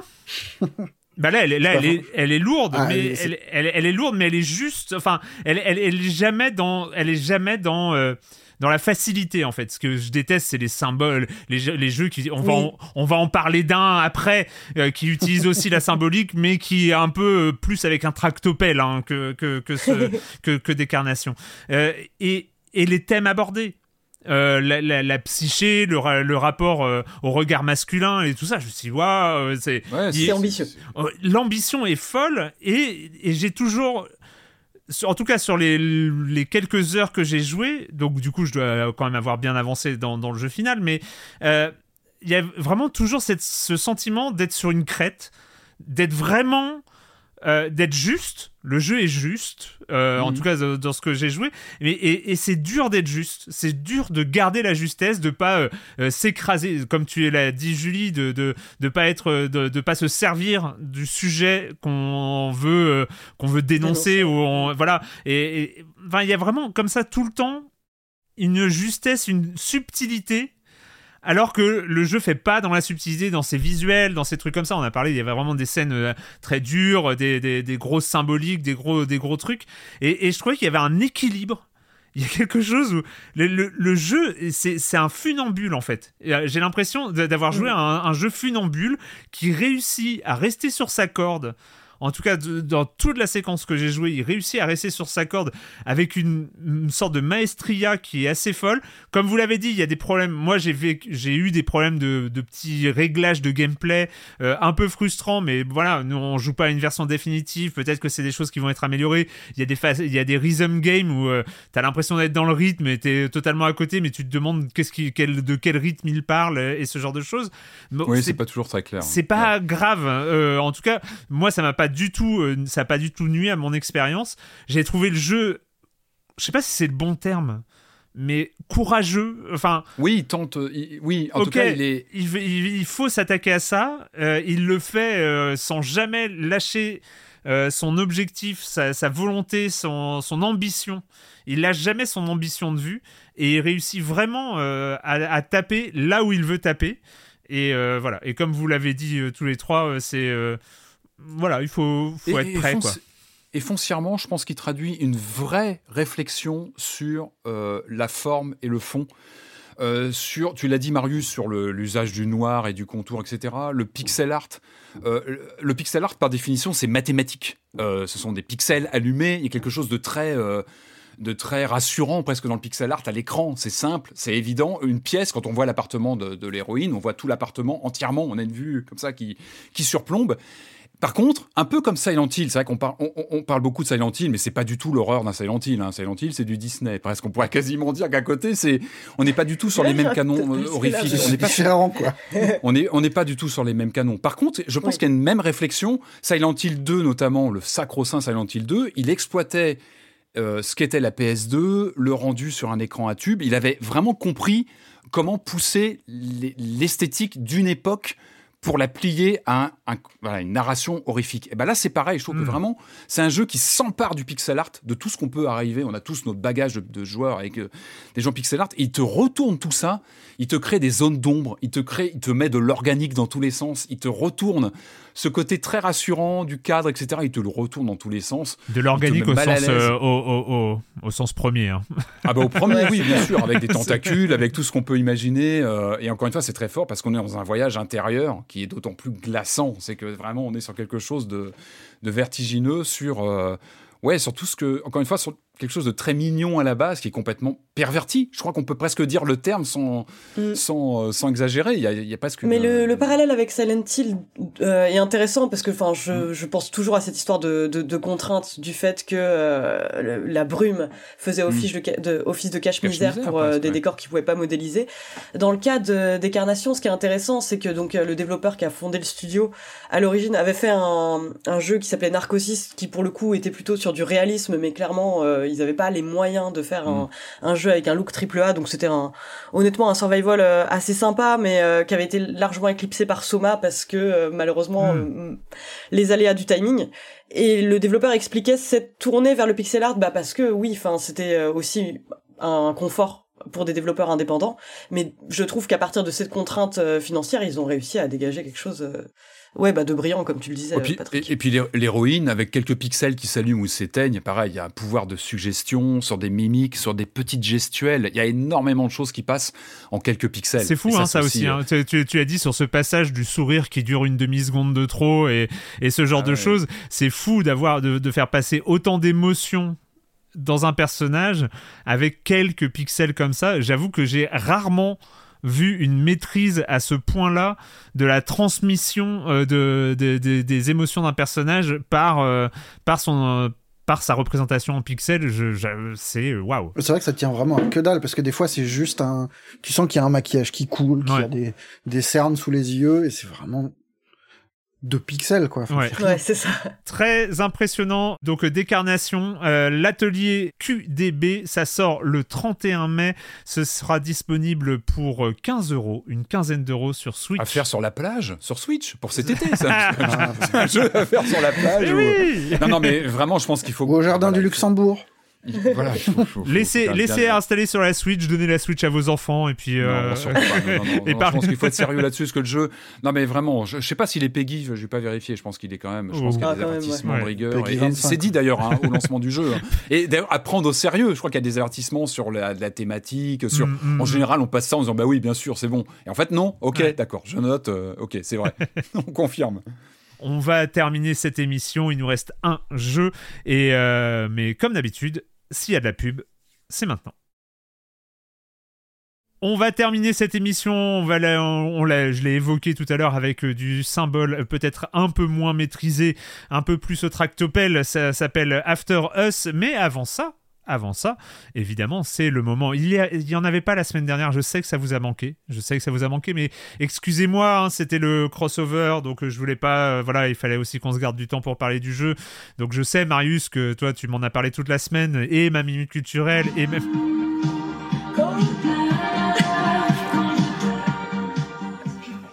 Je- Qu'est-ce qu'il y a? Marius, c'est moi qui fais l'habillage sonore. Euh, il faut qu'on. Voilà. Chacun ses responsabilités, s'il te plaît. Euh, donc- Euh, donc c'est le moment de la minute culturelle. Je, comme d'habitude, je prends les questions dans le fil de discussion minute culturelle dans le salon DevTest du Discord de Silence on joue. Allez-y, c'est toujours très actif. Et je commence par une première question signée PX. Quelle est l'origine du X de Xbox? Quelle excellente question. Mais oui Punaise, mais j'ai alors- regardé le documentaire de Microsoft sur le lancement de la Xbox qui dure ben voilà. 42 heures. Obligé, j'ai je vu sais ce fun pas. fact et je l'ai oublié. C'est pas l'idée que à la toute base, ça devait être un PC compatible et du coup, ça devait faire un cross euh, PC Ah, et Ah, t'as euh, eu la moitié de, la bonne réponse T'as eu la moitié de la bonne réponse, mais pas du tout, c'est pas du tout pour euh, ça. D'accord, c'est pas ça. Ah, mais ça- Euh, c'est une bonne réponse. Je l'ai su en plus. Ouais, mais ça me dit quelque ça. chose en plus l'explication, genre la, team euh, qui était un peu à part dans Microsoft qui vient avec. C'est pas euh, DirectX DirectX Oui, bravo C'est DirectX, mais bien Le sûr, mais oui, c'est DirectX, euh, boîte vient euh, X, de voilà. DirectX, donc qui était, euh, sûr. qui était vraiment, euh, euh, qui avait à l'époque révolutionné euh, le monde Bien du sûr. euh, jeu euh, sur PC pour le rendre sûr. beaucoup plus stable. Euh, et effectivement, quand, euh, quand Microsoft s'est lancé de- de- dans le projet de console, il y avait une première version. Euh, il y avait une première équipe qui voulait un PC qui était surnommé Xbox, ouais. référence à DirectX, euh, mais voilà, qui était euh, on- dont on aurait pu faire évoluer les composants et ce genre de choses. C'était la piste privilégiée par Bill Gates. Et la seconde, c'était une console qui était nommée Direct TV. C'était le projet sur lequel euh, cette équipe bossait, euh, voilà, qui était un genre de PC au rabais à mettre sur- sous la télé, etc. C'est la deuxième approche, donc euh, plutôt pour console qui a gagné, et le service marketing trouvait le nom Xbox nul. Euh, donc ils ont fait un panel test avec plein de noms, dont Xbox qu'ils ont laissé quand même, mais qui était mis tout en bas de la liste, et, etc. euh, histoire de bien montrer que c'était nul, mais le public a parlé et le public a choisi, et ça s'est appelé Xbox. Voilà. C'est bien Xbox, Wow. j'aime bien Xbox. ouais. Petite question de Cordyceps. Quelle est la particularité de la ville de Centralia en Pennsylvanie aux USA Putain, Elle le je sait. l'ai pour une fois, Elle je le l'ai. sait, elle je le l'ai. sait. Et Je savais, je savais, je savais, je savais. Alors, Alors, c'est Julie. une ville où il y a euh, une ville de Pennsylvanie où il y a un incendie souterrain en cours depuis les Ah oui. années 60 et euh, il y a un alors justement, je sais pas si on peut parler de légende urbaine, mais il y a un consensus comme quoi cette ville aurait inspiré euh, Silent Hill. Mais alors, étonnamment, enfin, j'ai vu Masahiro Ito euh, le démentir sur Twitter, dire euh, non, non, enfin, absolument pas. Euh, J'en avais discuté un peu avec Eiichiro Toyama qui avait pas euh, parlé de Centralia dans ses influences principales, mais euh, mais en tout cas c'est une ville que moi je rattache dans mon inconscient à Ouais. Silent Hill. Euh. Bah, qui est effectivement, alors c'est- tu m'apprends que c'est euh, ouais, une ville Ouais. minière où il y a une incendie, un incendie euh, en cours depuis les années euh, depuis Genre 1962. 62, quoi. Ouais. euh, qui, euh, qui ne s'éteint pas et qui sera censé se terminer dans euh, plus de 250 ans, je crois, et qui est donc une ville fantôme. Il n'y a plus personne qui a été évacuée. C'est une ville fantôme et qui aurait inspiré Silent Hill. Tu me dis qu'il y a eu Puis il y a des cendres, il y a des cendres un peu partout au-dessus Ouais. qui tombent dans la Ouais. ville, j'imagine. Voilà. Ouais, ça- c'est un peu gros. ouais, C'est sûr que c'est. Donc euh, voilà, effectivement, bien joué, bien joué. Ah, Euh, enfin j'ai une réponse. enfin. C'était pour moi ça. Et une dernière question. Je, je pensais que c'était pour toi, mais après, euh, Centralia, Pennsylvanie, il faut s'en souvenir quand même. Une question euh, signée Erunosaur. Quelle est Attention je- Là, je, je- je cible plutôt Patrick. Mais Oula. comme d'habitude, hein, c'est c'est toujours fourbe de faire ça avant une Ah question oui. de minute culturelle.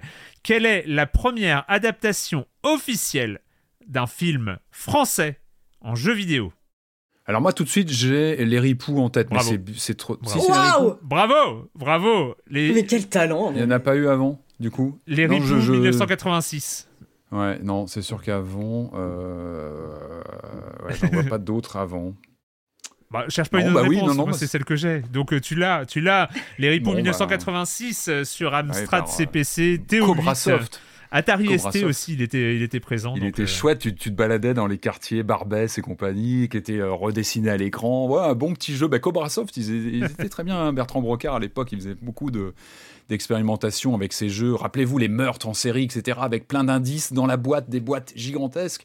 Parce que l'enquête se faisait aussi en dehors du, bah, du, du jeu. Voilà, donc on avait des petits indices en réel. Mais en tout cas, oui, les ripoux. euh, D'accord, donc il n'y en a pas avant. Je cherche en même temps que je parle, mais non, non, non. euh, Marche à l'ombre, il arrive un peu après, j'imagine. euh, Alors tu Yeah, pourrais ouais. juste te satisfaire de tes lauriers, c'est ça. Voilà. Ouais, c'est bon. Je- Écoute, ouais. tu, en re- tu reviens la semaine prochaine, tu fais une enquête et euh, tu, tu- tu nous dis. je, vais, je vais creuser la question, mais ouais, Tu creuses la question. On va continuer, on va terminer cette émission avec un jeu euh, espagnol, un jeu d'un studio de Barcelone qui s'appelle Piccolo et voilà, qui va parler, euh, qui va parler fin du monde, qui va parler écologie, qui va parler euh, petites fleurs et animaux à sauver. Ça s'appelle After Us.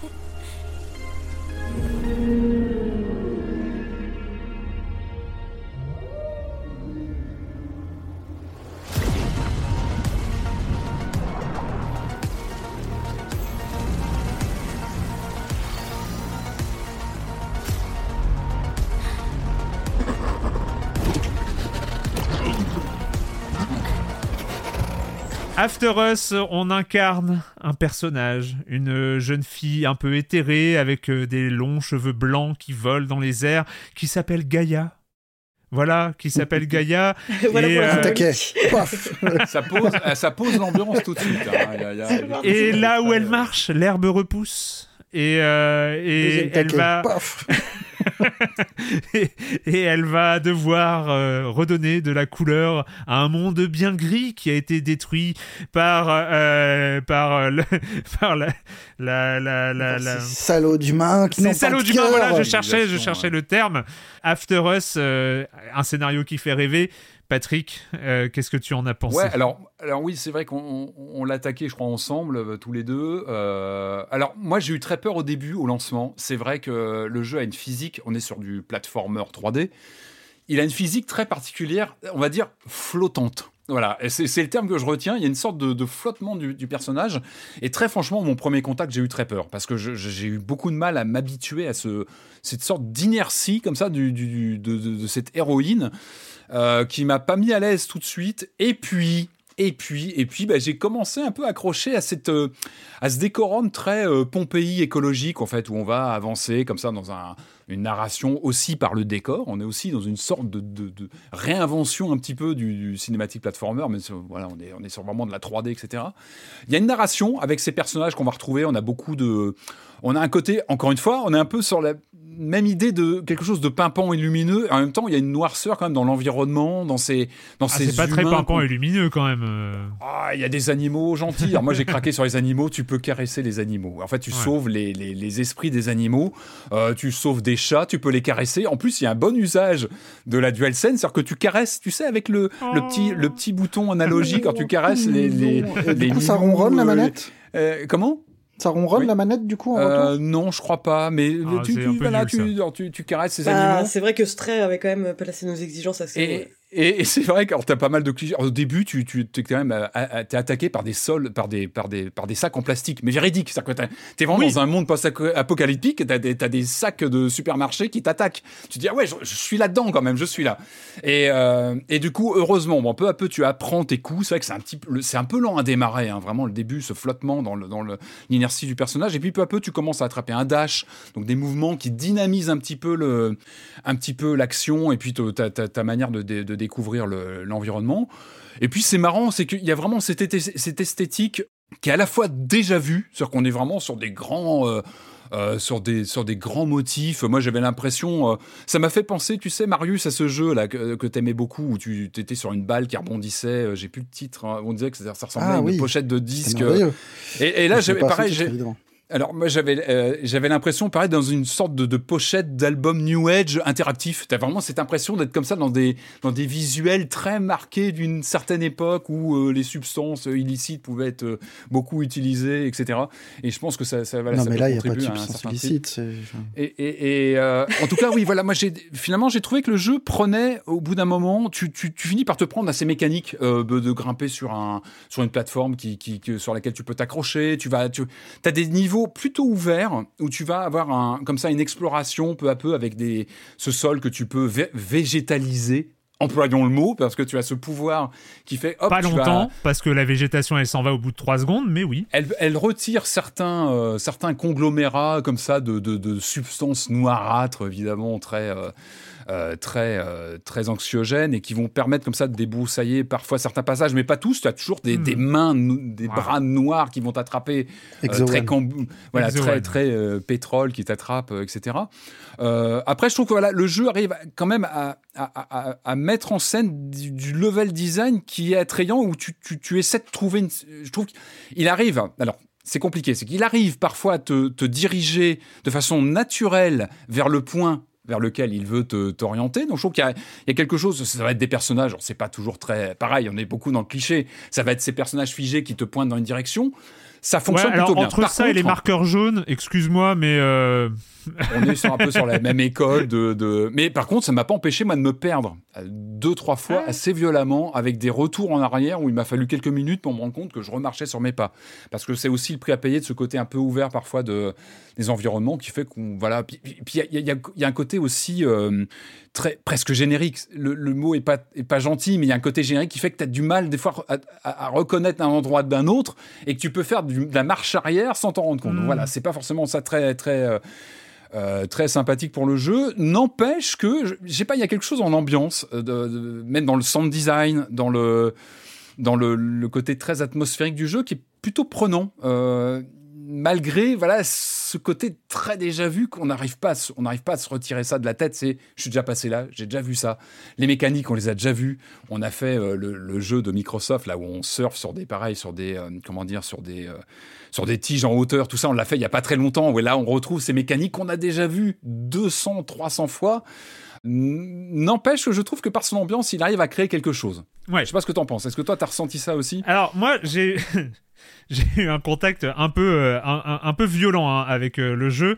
Euh, T'as une intro euh, avec une jeune fille tout en blanc Oui. qui s'appelle Gaïa, qui a des longs cheveux qui volent au vent, qui et qui euh, fait pousser de l'herbe là où elle passe. Euh, Bref, euh, t'as l'impression de jouer à un clip de Mickey 3D. Euh, il faut que tu respires, mon ah putain, on est en 2023 quoi. Avec Katy Perry, hein, C'est, pour, euh, ouais, c'est- pour c'est le Like. Plastic Enfin, Bag, tu vois. tu vois, j'ai- j'ai- j'ai- Ah ouais. ça me va quoi. C'était très bien le clip de Mickey 3D, mais euh, à un moment, on est en 2023, t'as juste l'impression. Enfin, l'écologie, c'est autre chose que euh, que faire pousser de l'herbe là où tu passes, là où il y a eu une catastrophe nucléaire, quoi. Enfin.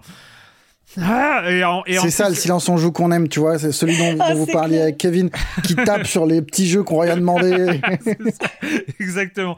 Mais, mais, euh, comment dire Et puis il y avait ce côté euh, déjà vu ou euh, dès très vite avec euh, avec ce personnage, ce, ce truc un peu flottant qui euh, marche plutôt bien, on est obligé de l'avouer, euh, mais qui euh, tout de suite dans le design, ça faisait penser au dernier niveau de Flower. Donc là aussi, euh, on n'est pas dans le récent, mais euh, voilà où on joue le pétale qui arrive dans les villes un peu noires, euh, où il faut ramener la nature aussi. Enfin voilà, on, on est le sentiment de déjà vu est genre ultimate.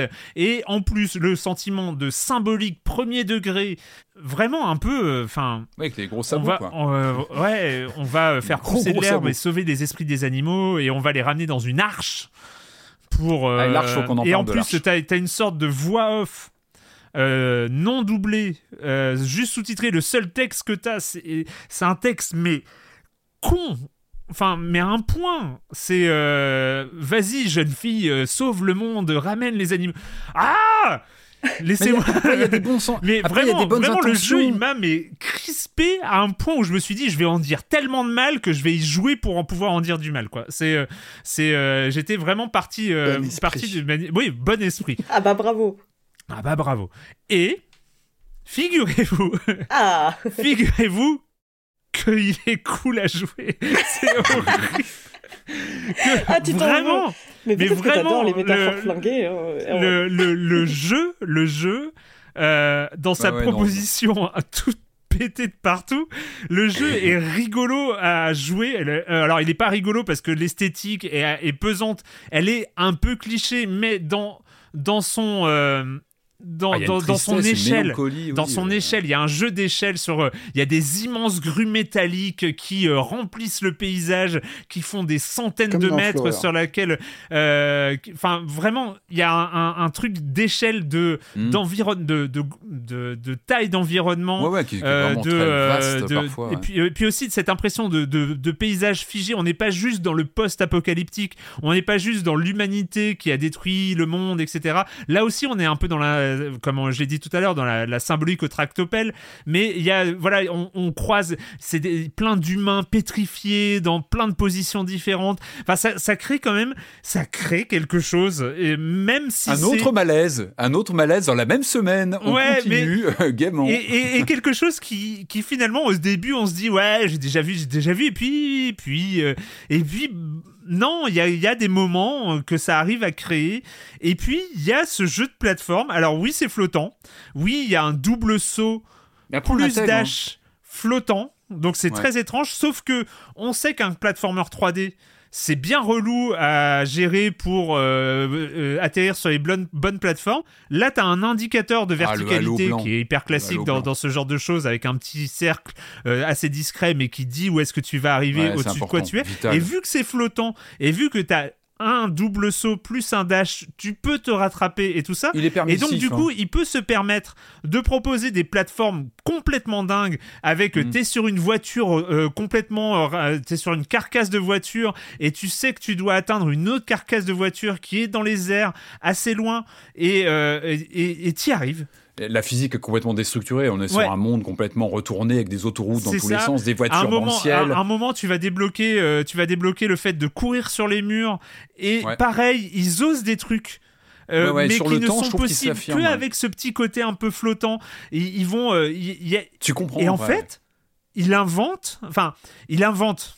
C'est peut-être un grand mot pour ça, mais, mais en tout cas, il, a- il ajoute des systèmes, il ajoute des petites trouvailles euh, à chaque euh, esprit d'animaux. Je suis désolé, à chaque fois que je retombe dans le lore du truc, ça me, ça me fait hurler.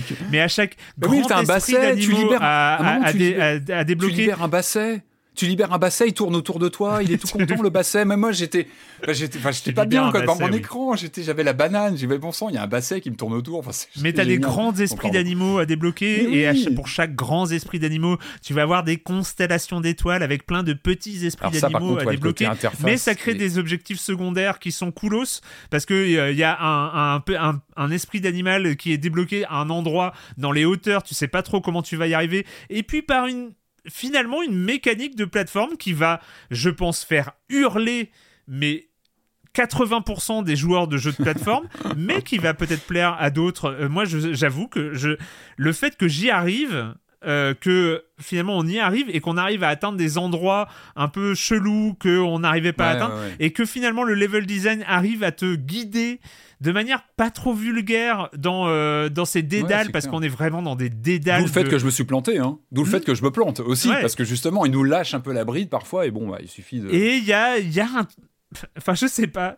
Vraiment, c'est le, c'est l'inverse des jeux que tu voulais aimer et que tu euh, et que tu finis par détester. Là, c'est un jeu que vraiment je voulais détester et euh, et qui m'a plutôt plutôt Non, mais il y a plu. vraiment un en plus avec un euh, mécanique on le répète c'est hyper important pour les gens qui aiment les jeux de plateforme il y a les sauts et les dashs flottants vous allez détester ça si vous n'êtes pas prêt on vous prévient hein, euh, mais mais finalement un gameplay qui est Après- plutôt pensé c'est-à-dire euh, les plateformes et les endroits à, à- à atteindre et les systèmes sont faits pour ce, ga- pour ce gameplay de saut flottant les- que beaucoup de gens vont détester. Par exemple, moi, ça m'a fait marrer parce que pour, pour, pour voir, euh, j'ai euh, j'ai été voir les, les avis sur, euh, sur Steam et, et en fait, il y a plein de gens qui, euh, on les remarque, ah oui, la DA est, est vraiment fabuleuse. La DA est vraiment fabuleuse, que mais, mais quand même, Xbox. mais quand même, le gameplay, euh, le gameplay avec ce saut flottant, euh, c'est nul à chier et tout ça. Et en fait, moi, je me rends compte que c'est très exactement l'inverse. C'est que je trouve la DA vraiment euh, très compliquée au début pour utiliser le, le vocabulaire de Patrick qui dit euh, c'est compliqué des fois. Mais euh, mais mais il y a quelque chose Mais de vraiment goût. attirant dans dans, dans les effets d'échelle les, les effets de, de variation de gameplay un peu à droite à gauche. Il y a des ennemis euh, au début c'est un peu laborieux puis Oui. on finit enfin je sais pas il y a des C'est- choses qui font Il faut les taper par derrière, ça qu'il y a des mécaniques qui s'ajoutent effectivement peu à peu. C'est un jeu qui est plutôt permissif, d'où ce côté un grave. peu ouvert parfois des, des, des niveaux qui font qu'on peut se perdre, mais je trouve qu'il est, il est pas méchant. Il y a le côté, c'est tout bête, mais il est, euh, c'est tout bête. tu vas y Euh, arriver on est, euh, sur PS5, donc on a un die and retry très rapide. C'est-à-dire qu'on Ouais. tente une plateforme, on se plante, ça reprend C'est aussi vite. ouais. Alors ça, c'est aussi, voilà, c'est très actuel, mais c'est pris en compte. Euh, Il y a un côté très baba cool, c'est-à-dire quand, euh, quand la jeune fille se met à chanter, elle peut indiquer justement son chant s'envole et peut nous indiquer où sont cachés les, les, Non, les, super. les- les esprits d'animaux cachés. Tu vois, je commence à parler aussi avec le dialecte du jeu. Mais tu vois, c'est tu gênant. C'est gênant à chaque oui. fois que tu utilises les mots du lore, ça devient. Mais il y a une sorte de gênance qui s'installe. Ouais, Et là, t'es là, ouais, On non, mais assume je suis, dés- je vraiment pas, désolé, mais je kiffe jouer à ce jeu-là. Je, je, je, je voudrais le détester, mais non. Et, euh, et voilà. Et, non, je- je suis d'accord, Et, ouais, ouais, il y et voilà. Et il y a, il y a un truc, il y a un truc comme ça. Il y a un truc où tu vois une bagnole en arrivant dans un truc, tu vois une voiture en hauteur, tu dis ah bon sang, il va falloir que j'arrive à, à choper cette voiture, à monter dessus et comment je vais faire? Donc voilà, c'est ça. Et finalement, ce bah, c'est assez, ça, ça se joue quoi. Ça se Et joue. ça se joue, clairement, ça se joue, ouais, ouais, ouais. Ouais. 80 euros. non, c'est un triple A, il coûte 80 euros. Non, il est disponible, euh, il est disponible que sur PC, PS5 et Xbox Series pour 30 euros. Je pense que vous serez horrifié par, euh, par euh, les trailers et, et ce genre de choses. Ou alors vous serez captivé. Il y a des gens qui aiment bien la DA, hein, donc euh, euh, peut-être que, mais, mais il se joue étonnamment bien. En tout cas, j'ai- je suis désolé, j'ai- j'aime bien y jouer. Je pense que je vais le continuer. Et, euh, et voilà, il y a vraiment beaucoup, beaucoup d'ampleur. Et il y a aussi.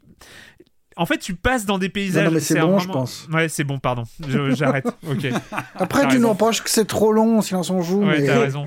Non, mais par contre, t'as trouvé une bonne question de bande-annonce pour une prochaine. euh, C'est quel est le jeu que vous vouliez détester et que vous avez adoré? C'est- Je pense qu'il y a moyen de se creuser la tête. Il y, y y a moyen. Ce sera pour une prochaine fois. Voilà, c'est fini pour cette semaine pour les jeux vidéo. Et on en arrive à ce point où je n'ai aucune idée parce que moi je joue à Tears of the Kingdom. Mais je vais quand même la poser cette question. Et quand vous ne jouez pas, vous faites quoi, Julie Bah oui, je suis sacrément emmerdée aussi parce que effectivement, euh, chaque temps passé loin de la Switch est un moment de deuil. Mais je suis quand même allée au cinéma. Waouh Euh, c'est pas tant une recommandation culturelle aujourd'hui que le récit d'un faux espoir parce que euh, euh, je suis allée voir Misanthrope et euh, honnêtement, j'avais vu le trailer, ça m'avait pas mal emballé. C'est euh, donc un, un film policier euh, qui euh, suit la traque en fait d'un tueur qui euh, vraiment enfin la scène d'ouverture est, assez impressionnante enfin d'un tueur qui tue euh, plein de personnes au hasard de manière euh, ultra méthodique et propre et qui laisse supposer que c'est une personne qui a été euh, entraînée d'un point de vue militaire c'est tout ce qu'on sait à peu près sur elle et les critiques étaient assez mauvaises, mais je m'étais dit vraiment non, mais allez, euh, la bande annonce est cool. et puis j'avais en tête vraiment un film de David Ayer que j'ai adoré, Street Kings, qui avait été défoncé par la critique, et je m'étais dit et que j'avais adoré, et je m'étais dit j'y vais dans le même état d'esprit. J'y vais, je vais adorer ce film et les critiques ont tort. Et sauf que bah, malheureusement, euh, non, j'ai trouvé que les critiques avaient plutôt raison. Il y a un gros problème au niveau de, enfin. En gros, tout la tout l'attrait du film, c'est euh, l'histoire d'une enquêtrice qui est pas du tout euh, chevronnée, qui est mise sur une grosse affaire et euh, parce que en fait elle a euh, un côté un peu antisocial qui fait qu'elle peut se mettre dans la tête du tueur et au final on arrive à- sur un truc euh, ultra attendu euh, malheureusement malgré euh, des, des, des, des mises en scène parfois euh, très impressionnantes au niveau des, des scènes d'action. Mais voilà je suis restée sur euh, un sentiment complètement euh, de déception profond et je suis retournée jouer à Zelda euh, Tears of the Kingdom. La leçon c'est ne sortez pas de chez vous c'est terrible. C'est ça. Euh, Patrick. Alors, même film, mais j'ai adoré. ah, ah bah alors on peut en débattre on peut en débattre. Alors, même film, j'ai- beaucoup aimé. Donc, c'est un réalisateur argentin qui l'a signé, Damian Zwifron, que je ne connaissais pas du tout. Non, moi, j'étais sous le choc, en fait, de la. euh, du film, tu l'as dit, hein, séquence d'intro euh, qui est est complètement incroyable. glaçante. Euh, moi, été vraiment bluffé par la qualité des interprètes. Euh, donc c'est Shailene Woodley qui joue le- cette enquêtrice qui est un peu parachutée comme ça dans un euh, au début une enquête locale dans une grande ville. Et puis le FBI qui arrive avec euh, c'est Ben Mendelsohn qui est alors lui on l'a on l'a croisé dans Rogue One, on l'a croisé dans Ready Player One. Vous savez, c'est ce type qui joue, le méchant en général et qui est là dans un rôle d'une subtilité, parce que lui il est parachuté à la tête du FBI sur cette enquête. En fait, il est parachuté euh, sur place et en fait, il va se constituer cette équipe avec cette jeune enquêtrice qui justement a, comme tu disais, euh, visiblement une capacité à détecter des choses que les autres ne voient pas. Et j'ai trouvé, j'ai trouvé que à la fois le film réussissait ce côté euh, polar noir, parce qu'il y a une noirceur absolue. Je trouve que vraiment, euh, on parle de, meurtre en série au début. En tout cas, ça commence par une séquence de snipe. Après, il y a une séquence dans un mall qui est assez terrifiante. En plus, il y a un écho, évidemment, avec euh, le, monde d'aujourd'hui qui est, totalement glaçante. Et en même temps, je trouve que sa grande réussite, en dehors de cette enquête qui, moi, m'a vraiment... euh, je trouve qu'elle est au cordeau. Je trouve que le rythme du, film est, est- très dense. Et surtout, qu'on a à la fois ce polar noir avec une sorte d'entité maléfique euh, qu'on craint de rencontrer à un moment dans le film et qu'on va voir sur la fin. Et en même temps, il y a un vrai thriller administratif qui est réussi. Euh, parce que on est vraiment sur le côté pop-up du FBI qui arrive, euh, les conflits en interne avec, ça pourrait être très barbant sur le papier. Et je trouve que justement Mendelssohn, euh, il arrive vraiment à, imposer cette densité, ces enjeux. On se demande toujours comment ça va se terminer parce qu'on sent que lui-même sur, l'enquête piétine et que voilà, il y a des conflits en interne et que c'est loin d'être gagné. Et c'est marrant, j'en parlais avec un ami, on, on l'a vu tous les deux et on se disait le film il dure deux heures, mais on a autant de de souvenirs qu'une série qui aurait duré 8 heures en, en 6 ou 8 épisodes en fait. Il est très qui dense. sont toutes pourries aussi. Hein. Bah, non, mais C'est non, vrai ce que je veux dire c'est que choses y à a- la fois. le- moi, le je trouve film. que le film, il n'y a, pas de morceau de gras. On en sort en se demandant, mais j'ai vu quoi? Est-ce que j'ai vu un thriller? On parlait. Alors finalement, le fil rouge aujourd'hui, c'est le malaise. Moi, j'étais. Il y, a, il y a un côté malaisant sur la fin. Je vais pas spoiler, mais dans le- une sorte de confrontation à la fin. Il y a quelque chose Ah, qui ouais. n'est pas dans la catharsis habituelle de ce genre de film. Voilà, on Oui. est, on est dans un dans du non manichéen euh, qui peut interroger. On en sort avec plein d'interrogations en fait. Et ça, j'ai trouvé ça réussi. C'est-à-dire que vraiment, on en sort en se posant pas mal de questions. Et c'est un film moi, qui me hante encore. Je l'ai vu il y, a, une semaine et il est encore là en fait. Je suis encore en train de le digérer pour euh, bah, les questions qu'il pose. euh. Et encore une fois, moi, je trouve qu'en je qu'il est réussi, il est dense, deux heures, il se passe énormément de choses, il n'y a pas de gras. Voilà, en tout cas, je le valide amplement. Pardon, on n'est pas dans un podcast ciné, mais du coup j'ai trop envie de rebondir. Mais, mais je trouve quand même que- qu'il y a le Au côté. point où on en est, allez-y. Au point on en est, ok. Non, mais que euh, il y a plein de trucs sur le papier qui marchent très bien. Effectivement, je suis d'accord avec le côté euh, guéguerre administrative et les interprétations des, des deux acteurs principaux est formidable. Mais je trouve que sur la fin, le film s'embarrasse beaucoup trop d'explications avec un discours sur le monde moderne qui m'a presque évoqué euh, l'ADA d'After Us euh, tel que vous l'avez décrite. Enfin, tu vois ce que je veux dire, sans doute. Oui, la, la dans la fin- Et la et un petit souci question. que je pouvais avoir, bah, c'est le- c'est qu'il y a beau, il y a, tu sens que le film veut faire un commentaire social, bah, sur euh, la place de, de, de la femme, euh, justement, euh, au sein d'une escouade, euh, mais il en fait pas grand chose finalement. Et ça, ça c'est quelque chose qui m'a qui m'a gêné par moment, c'est de me dire le, le, le film tacle trop de trucs à la fois euh, sans Ah, trop en faire quelque chose quoi. Mais, bon après on peut être ça c'est c'est rare qu'on soit en désaccord mais ça peut arriver. Marius j'ai vu le même film et moi alors Non, j'aurais bien aimé. ça aurait été pas Vous me donnez envie euh, dans le nul et le bien. Euh, non, j'ai vu des films nuls, donc je vais pas en parler. Si je vais vous décon- con- déconseiller les Gardiens de la Galaxie 3, mais ça en vrai, ça sert à rien, parce que vous savez déjà s'il faut le Mm. voir ou pas. Je l'ai vu pour mes enfants. Euh, j'ai essayé, et j'aurais vraiment pas dû, Air, le film réalisé par Ben Affleck avec Matt Damon. J'aurais dû me méfier. J'aime bien un petit peu, mais sur, euh, c'est totalement nul sur euh, comment Nike a signé. Michael Jordan et voilà moi c'est ça Mm. m'avait ça m'a eu au pitch hein. C'est mon côté Ouais, j'avais un peu envie de le voir, ouais. c'est nullissime mais vraiment Ah. nullissime foutez pas les pieds du coup je vais m'aventurer sur un truc où je suis pas totalement sûr mais euh, j'ai regardé trois épisodes hier et j'ai été étonné en bien c'est l'adaptation d'une BD que j'avais beaucoup aimé il y a une quinzaine d'années qui s'appelait American Born Chinese de euh, Jen Luen Yang qui était sorti chez Dupuis histoire complètement bizarre euh, et qui, qui se retrouve bien dans la série euh, qui est sur Disney+. C'est le mélange d'un récit autobiographique sur un sino-américain qui a du mal à s'intégrer dans son lycée, qui veut absolument effacer euh, euh, son, son côté asiatique, s'intégrer à l'équipe, euh, enfin être dans, dans la vie du lycée, quoi, être un gamin cool, et en même temps qui est rattrapé par euh, une comment dire ça? En gros il y a, y a un teen movie et il y a l'histoire du d'une divinité euh, chinoise qui s'échappe de son royaume avec le bâton magique de son père. Euh, et les deux se télescopent. C'est absurde mais vraiment c'est ça n'a aucun sens mais c'est génial. Enfin la BD était vraiment très cool. Et je re- je suis surpris de retrouver le même côté à la fois kitsch et bien foutu dans la série. euh, qui, qui, qui a, enfin voilà, je n'ai vu que trois épisodes sur une, je crois 8 ou 10, un truc, un truc comme ça. C'est sur Disney+, et il y a, étonnamment, il y a le duo euh, de Everything Everywhere euh, All At Once Ah euh, qui se retrouve, alors dans, le, dans des rôles secondaires, mais ça marche plutôt bien. Et non, non, c'est, alors faut se préparer un peu, on est plus côté euh, Buffy contre les vampires, côté euh, budget, quoi. C'est Mm. pas non plus... un peu, c'est un peu kitsch, quoi, mais c'est mais, mais c'est mais c'est Ok. très plaisant. Tu rappelles le nom? American Born- euh, en plus ça a été traduit en anglais, c'est American Born Chinese, je crois que c'est américain de Chine ou un truc comme ça. En... Ah oui, ah oui, il faut être au courant là quand même. Parce que... Ouais. Ok. Euh, donc euh, comme je disais, moi j'ai j'ai un pas de- beaucoup de choses. Et je vais vous parler d'un truc que j'ai acheté. J'ai acheté un truc. Oh. Je vous montre.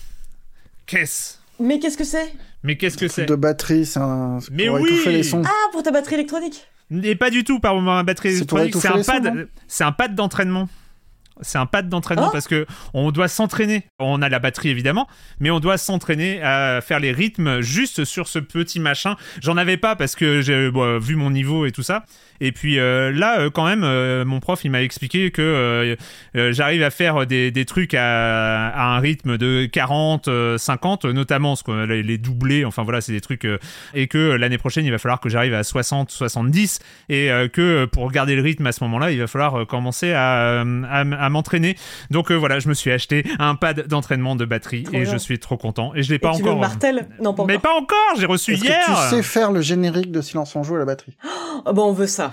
Prochaine saison, on veut ça. Mais pas du tout. Mhm. Mais enfin, Ah mais bah ça va si. pas. Il y a pas qu'à ton prof que tu dois Attends, il y, y y a- il y a aussi. des- il y a des- il y a des gens qui veulent que je fasse de la batterie en stream, mais non, je suis pas prêt. un jour, un jour peut-être. Mais non, voilà. Donc euh, je continue, je continue mon aventure, euh, mon aventure de batterie et je me suis déjà inscrit au cours de l'année prochaine pour la saison prochaine et donc euh, donc voilà.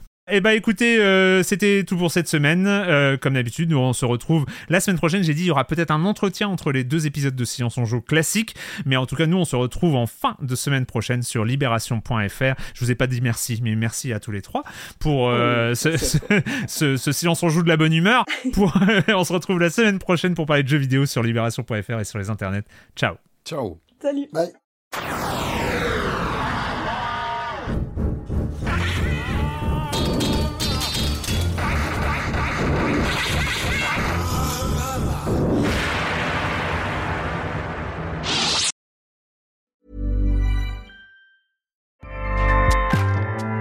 ACAST powers the world's best podcasts. Here's a show that we recommend.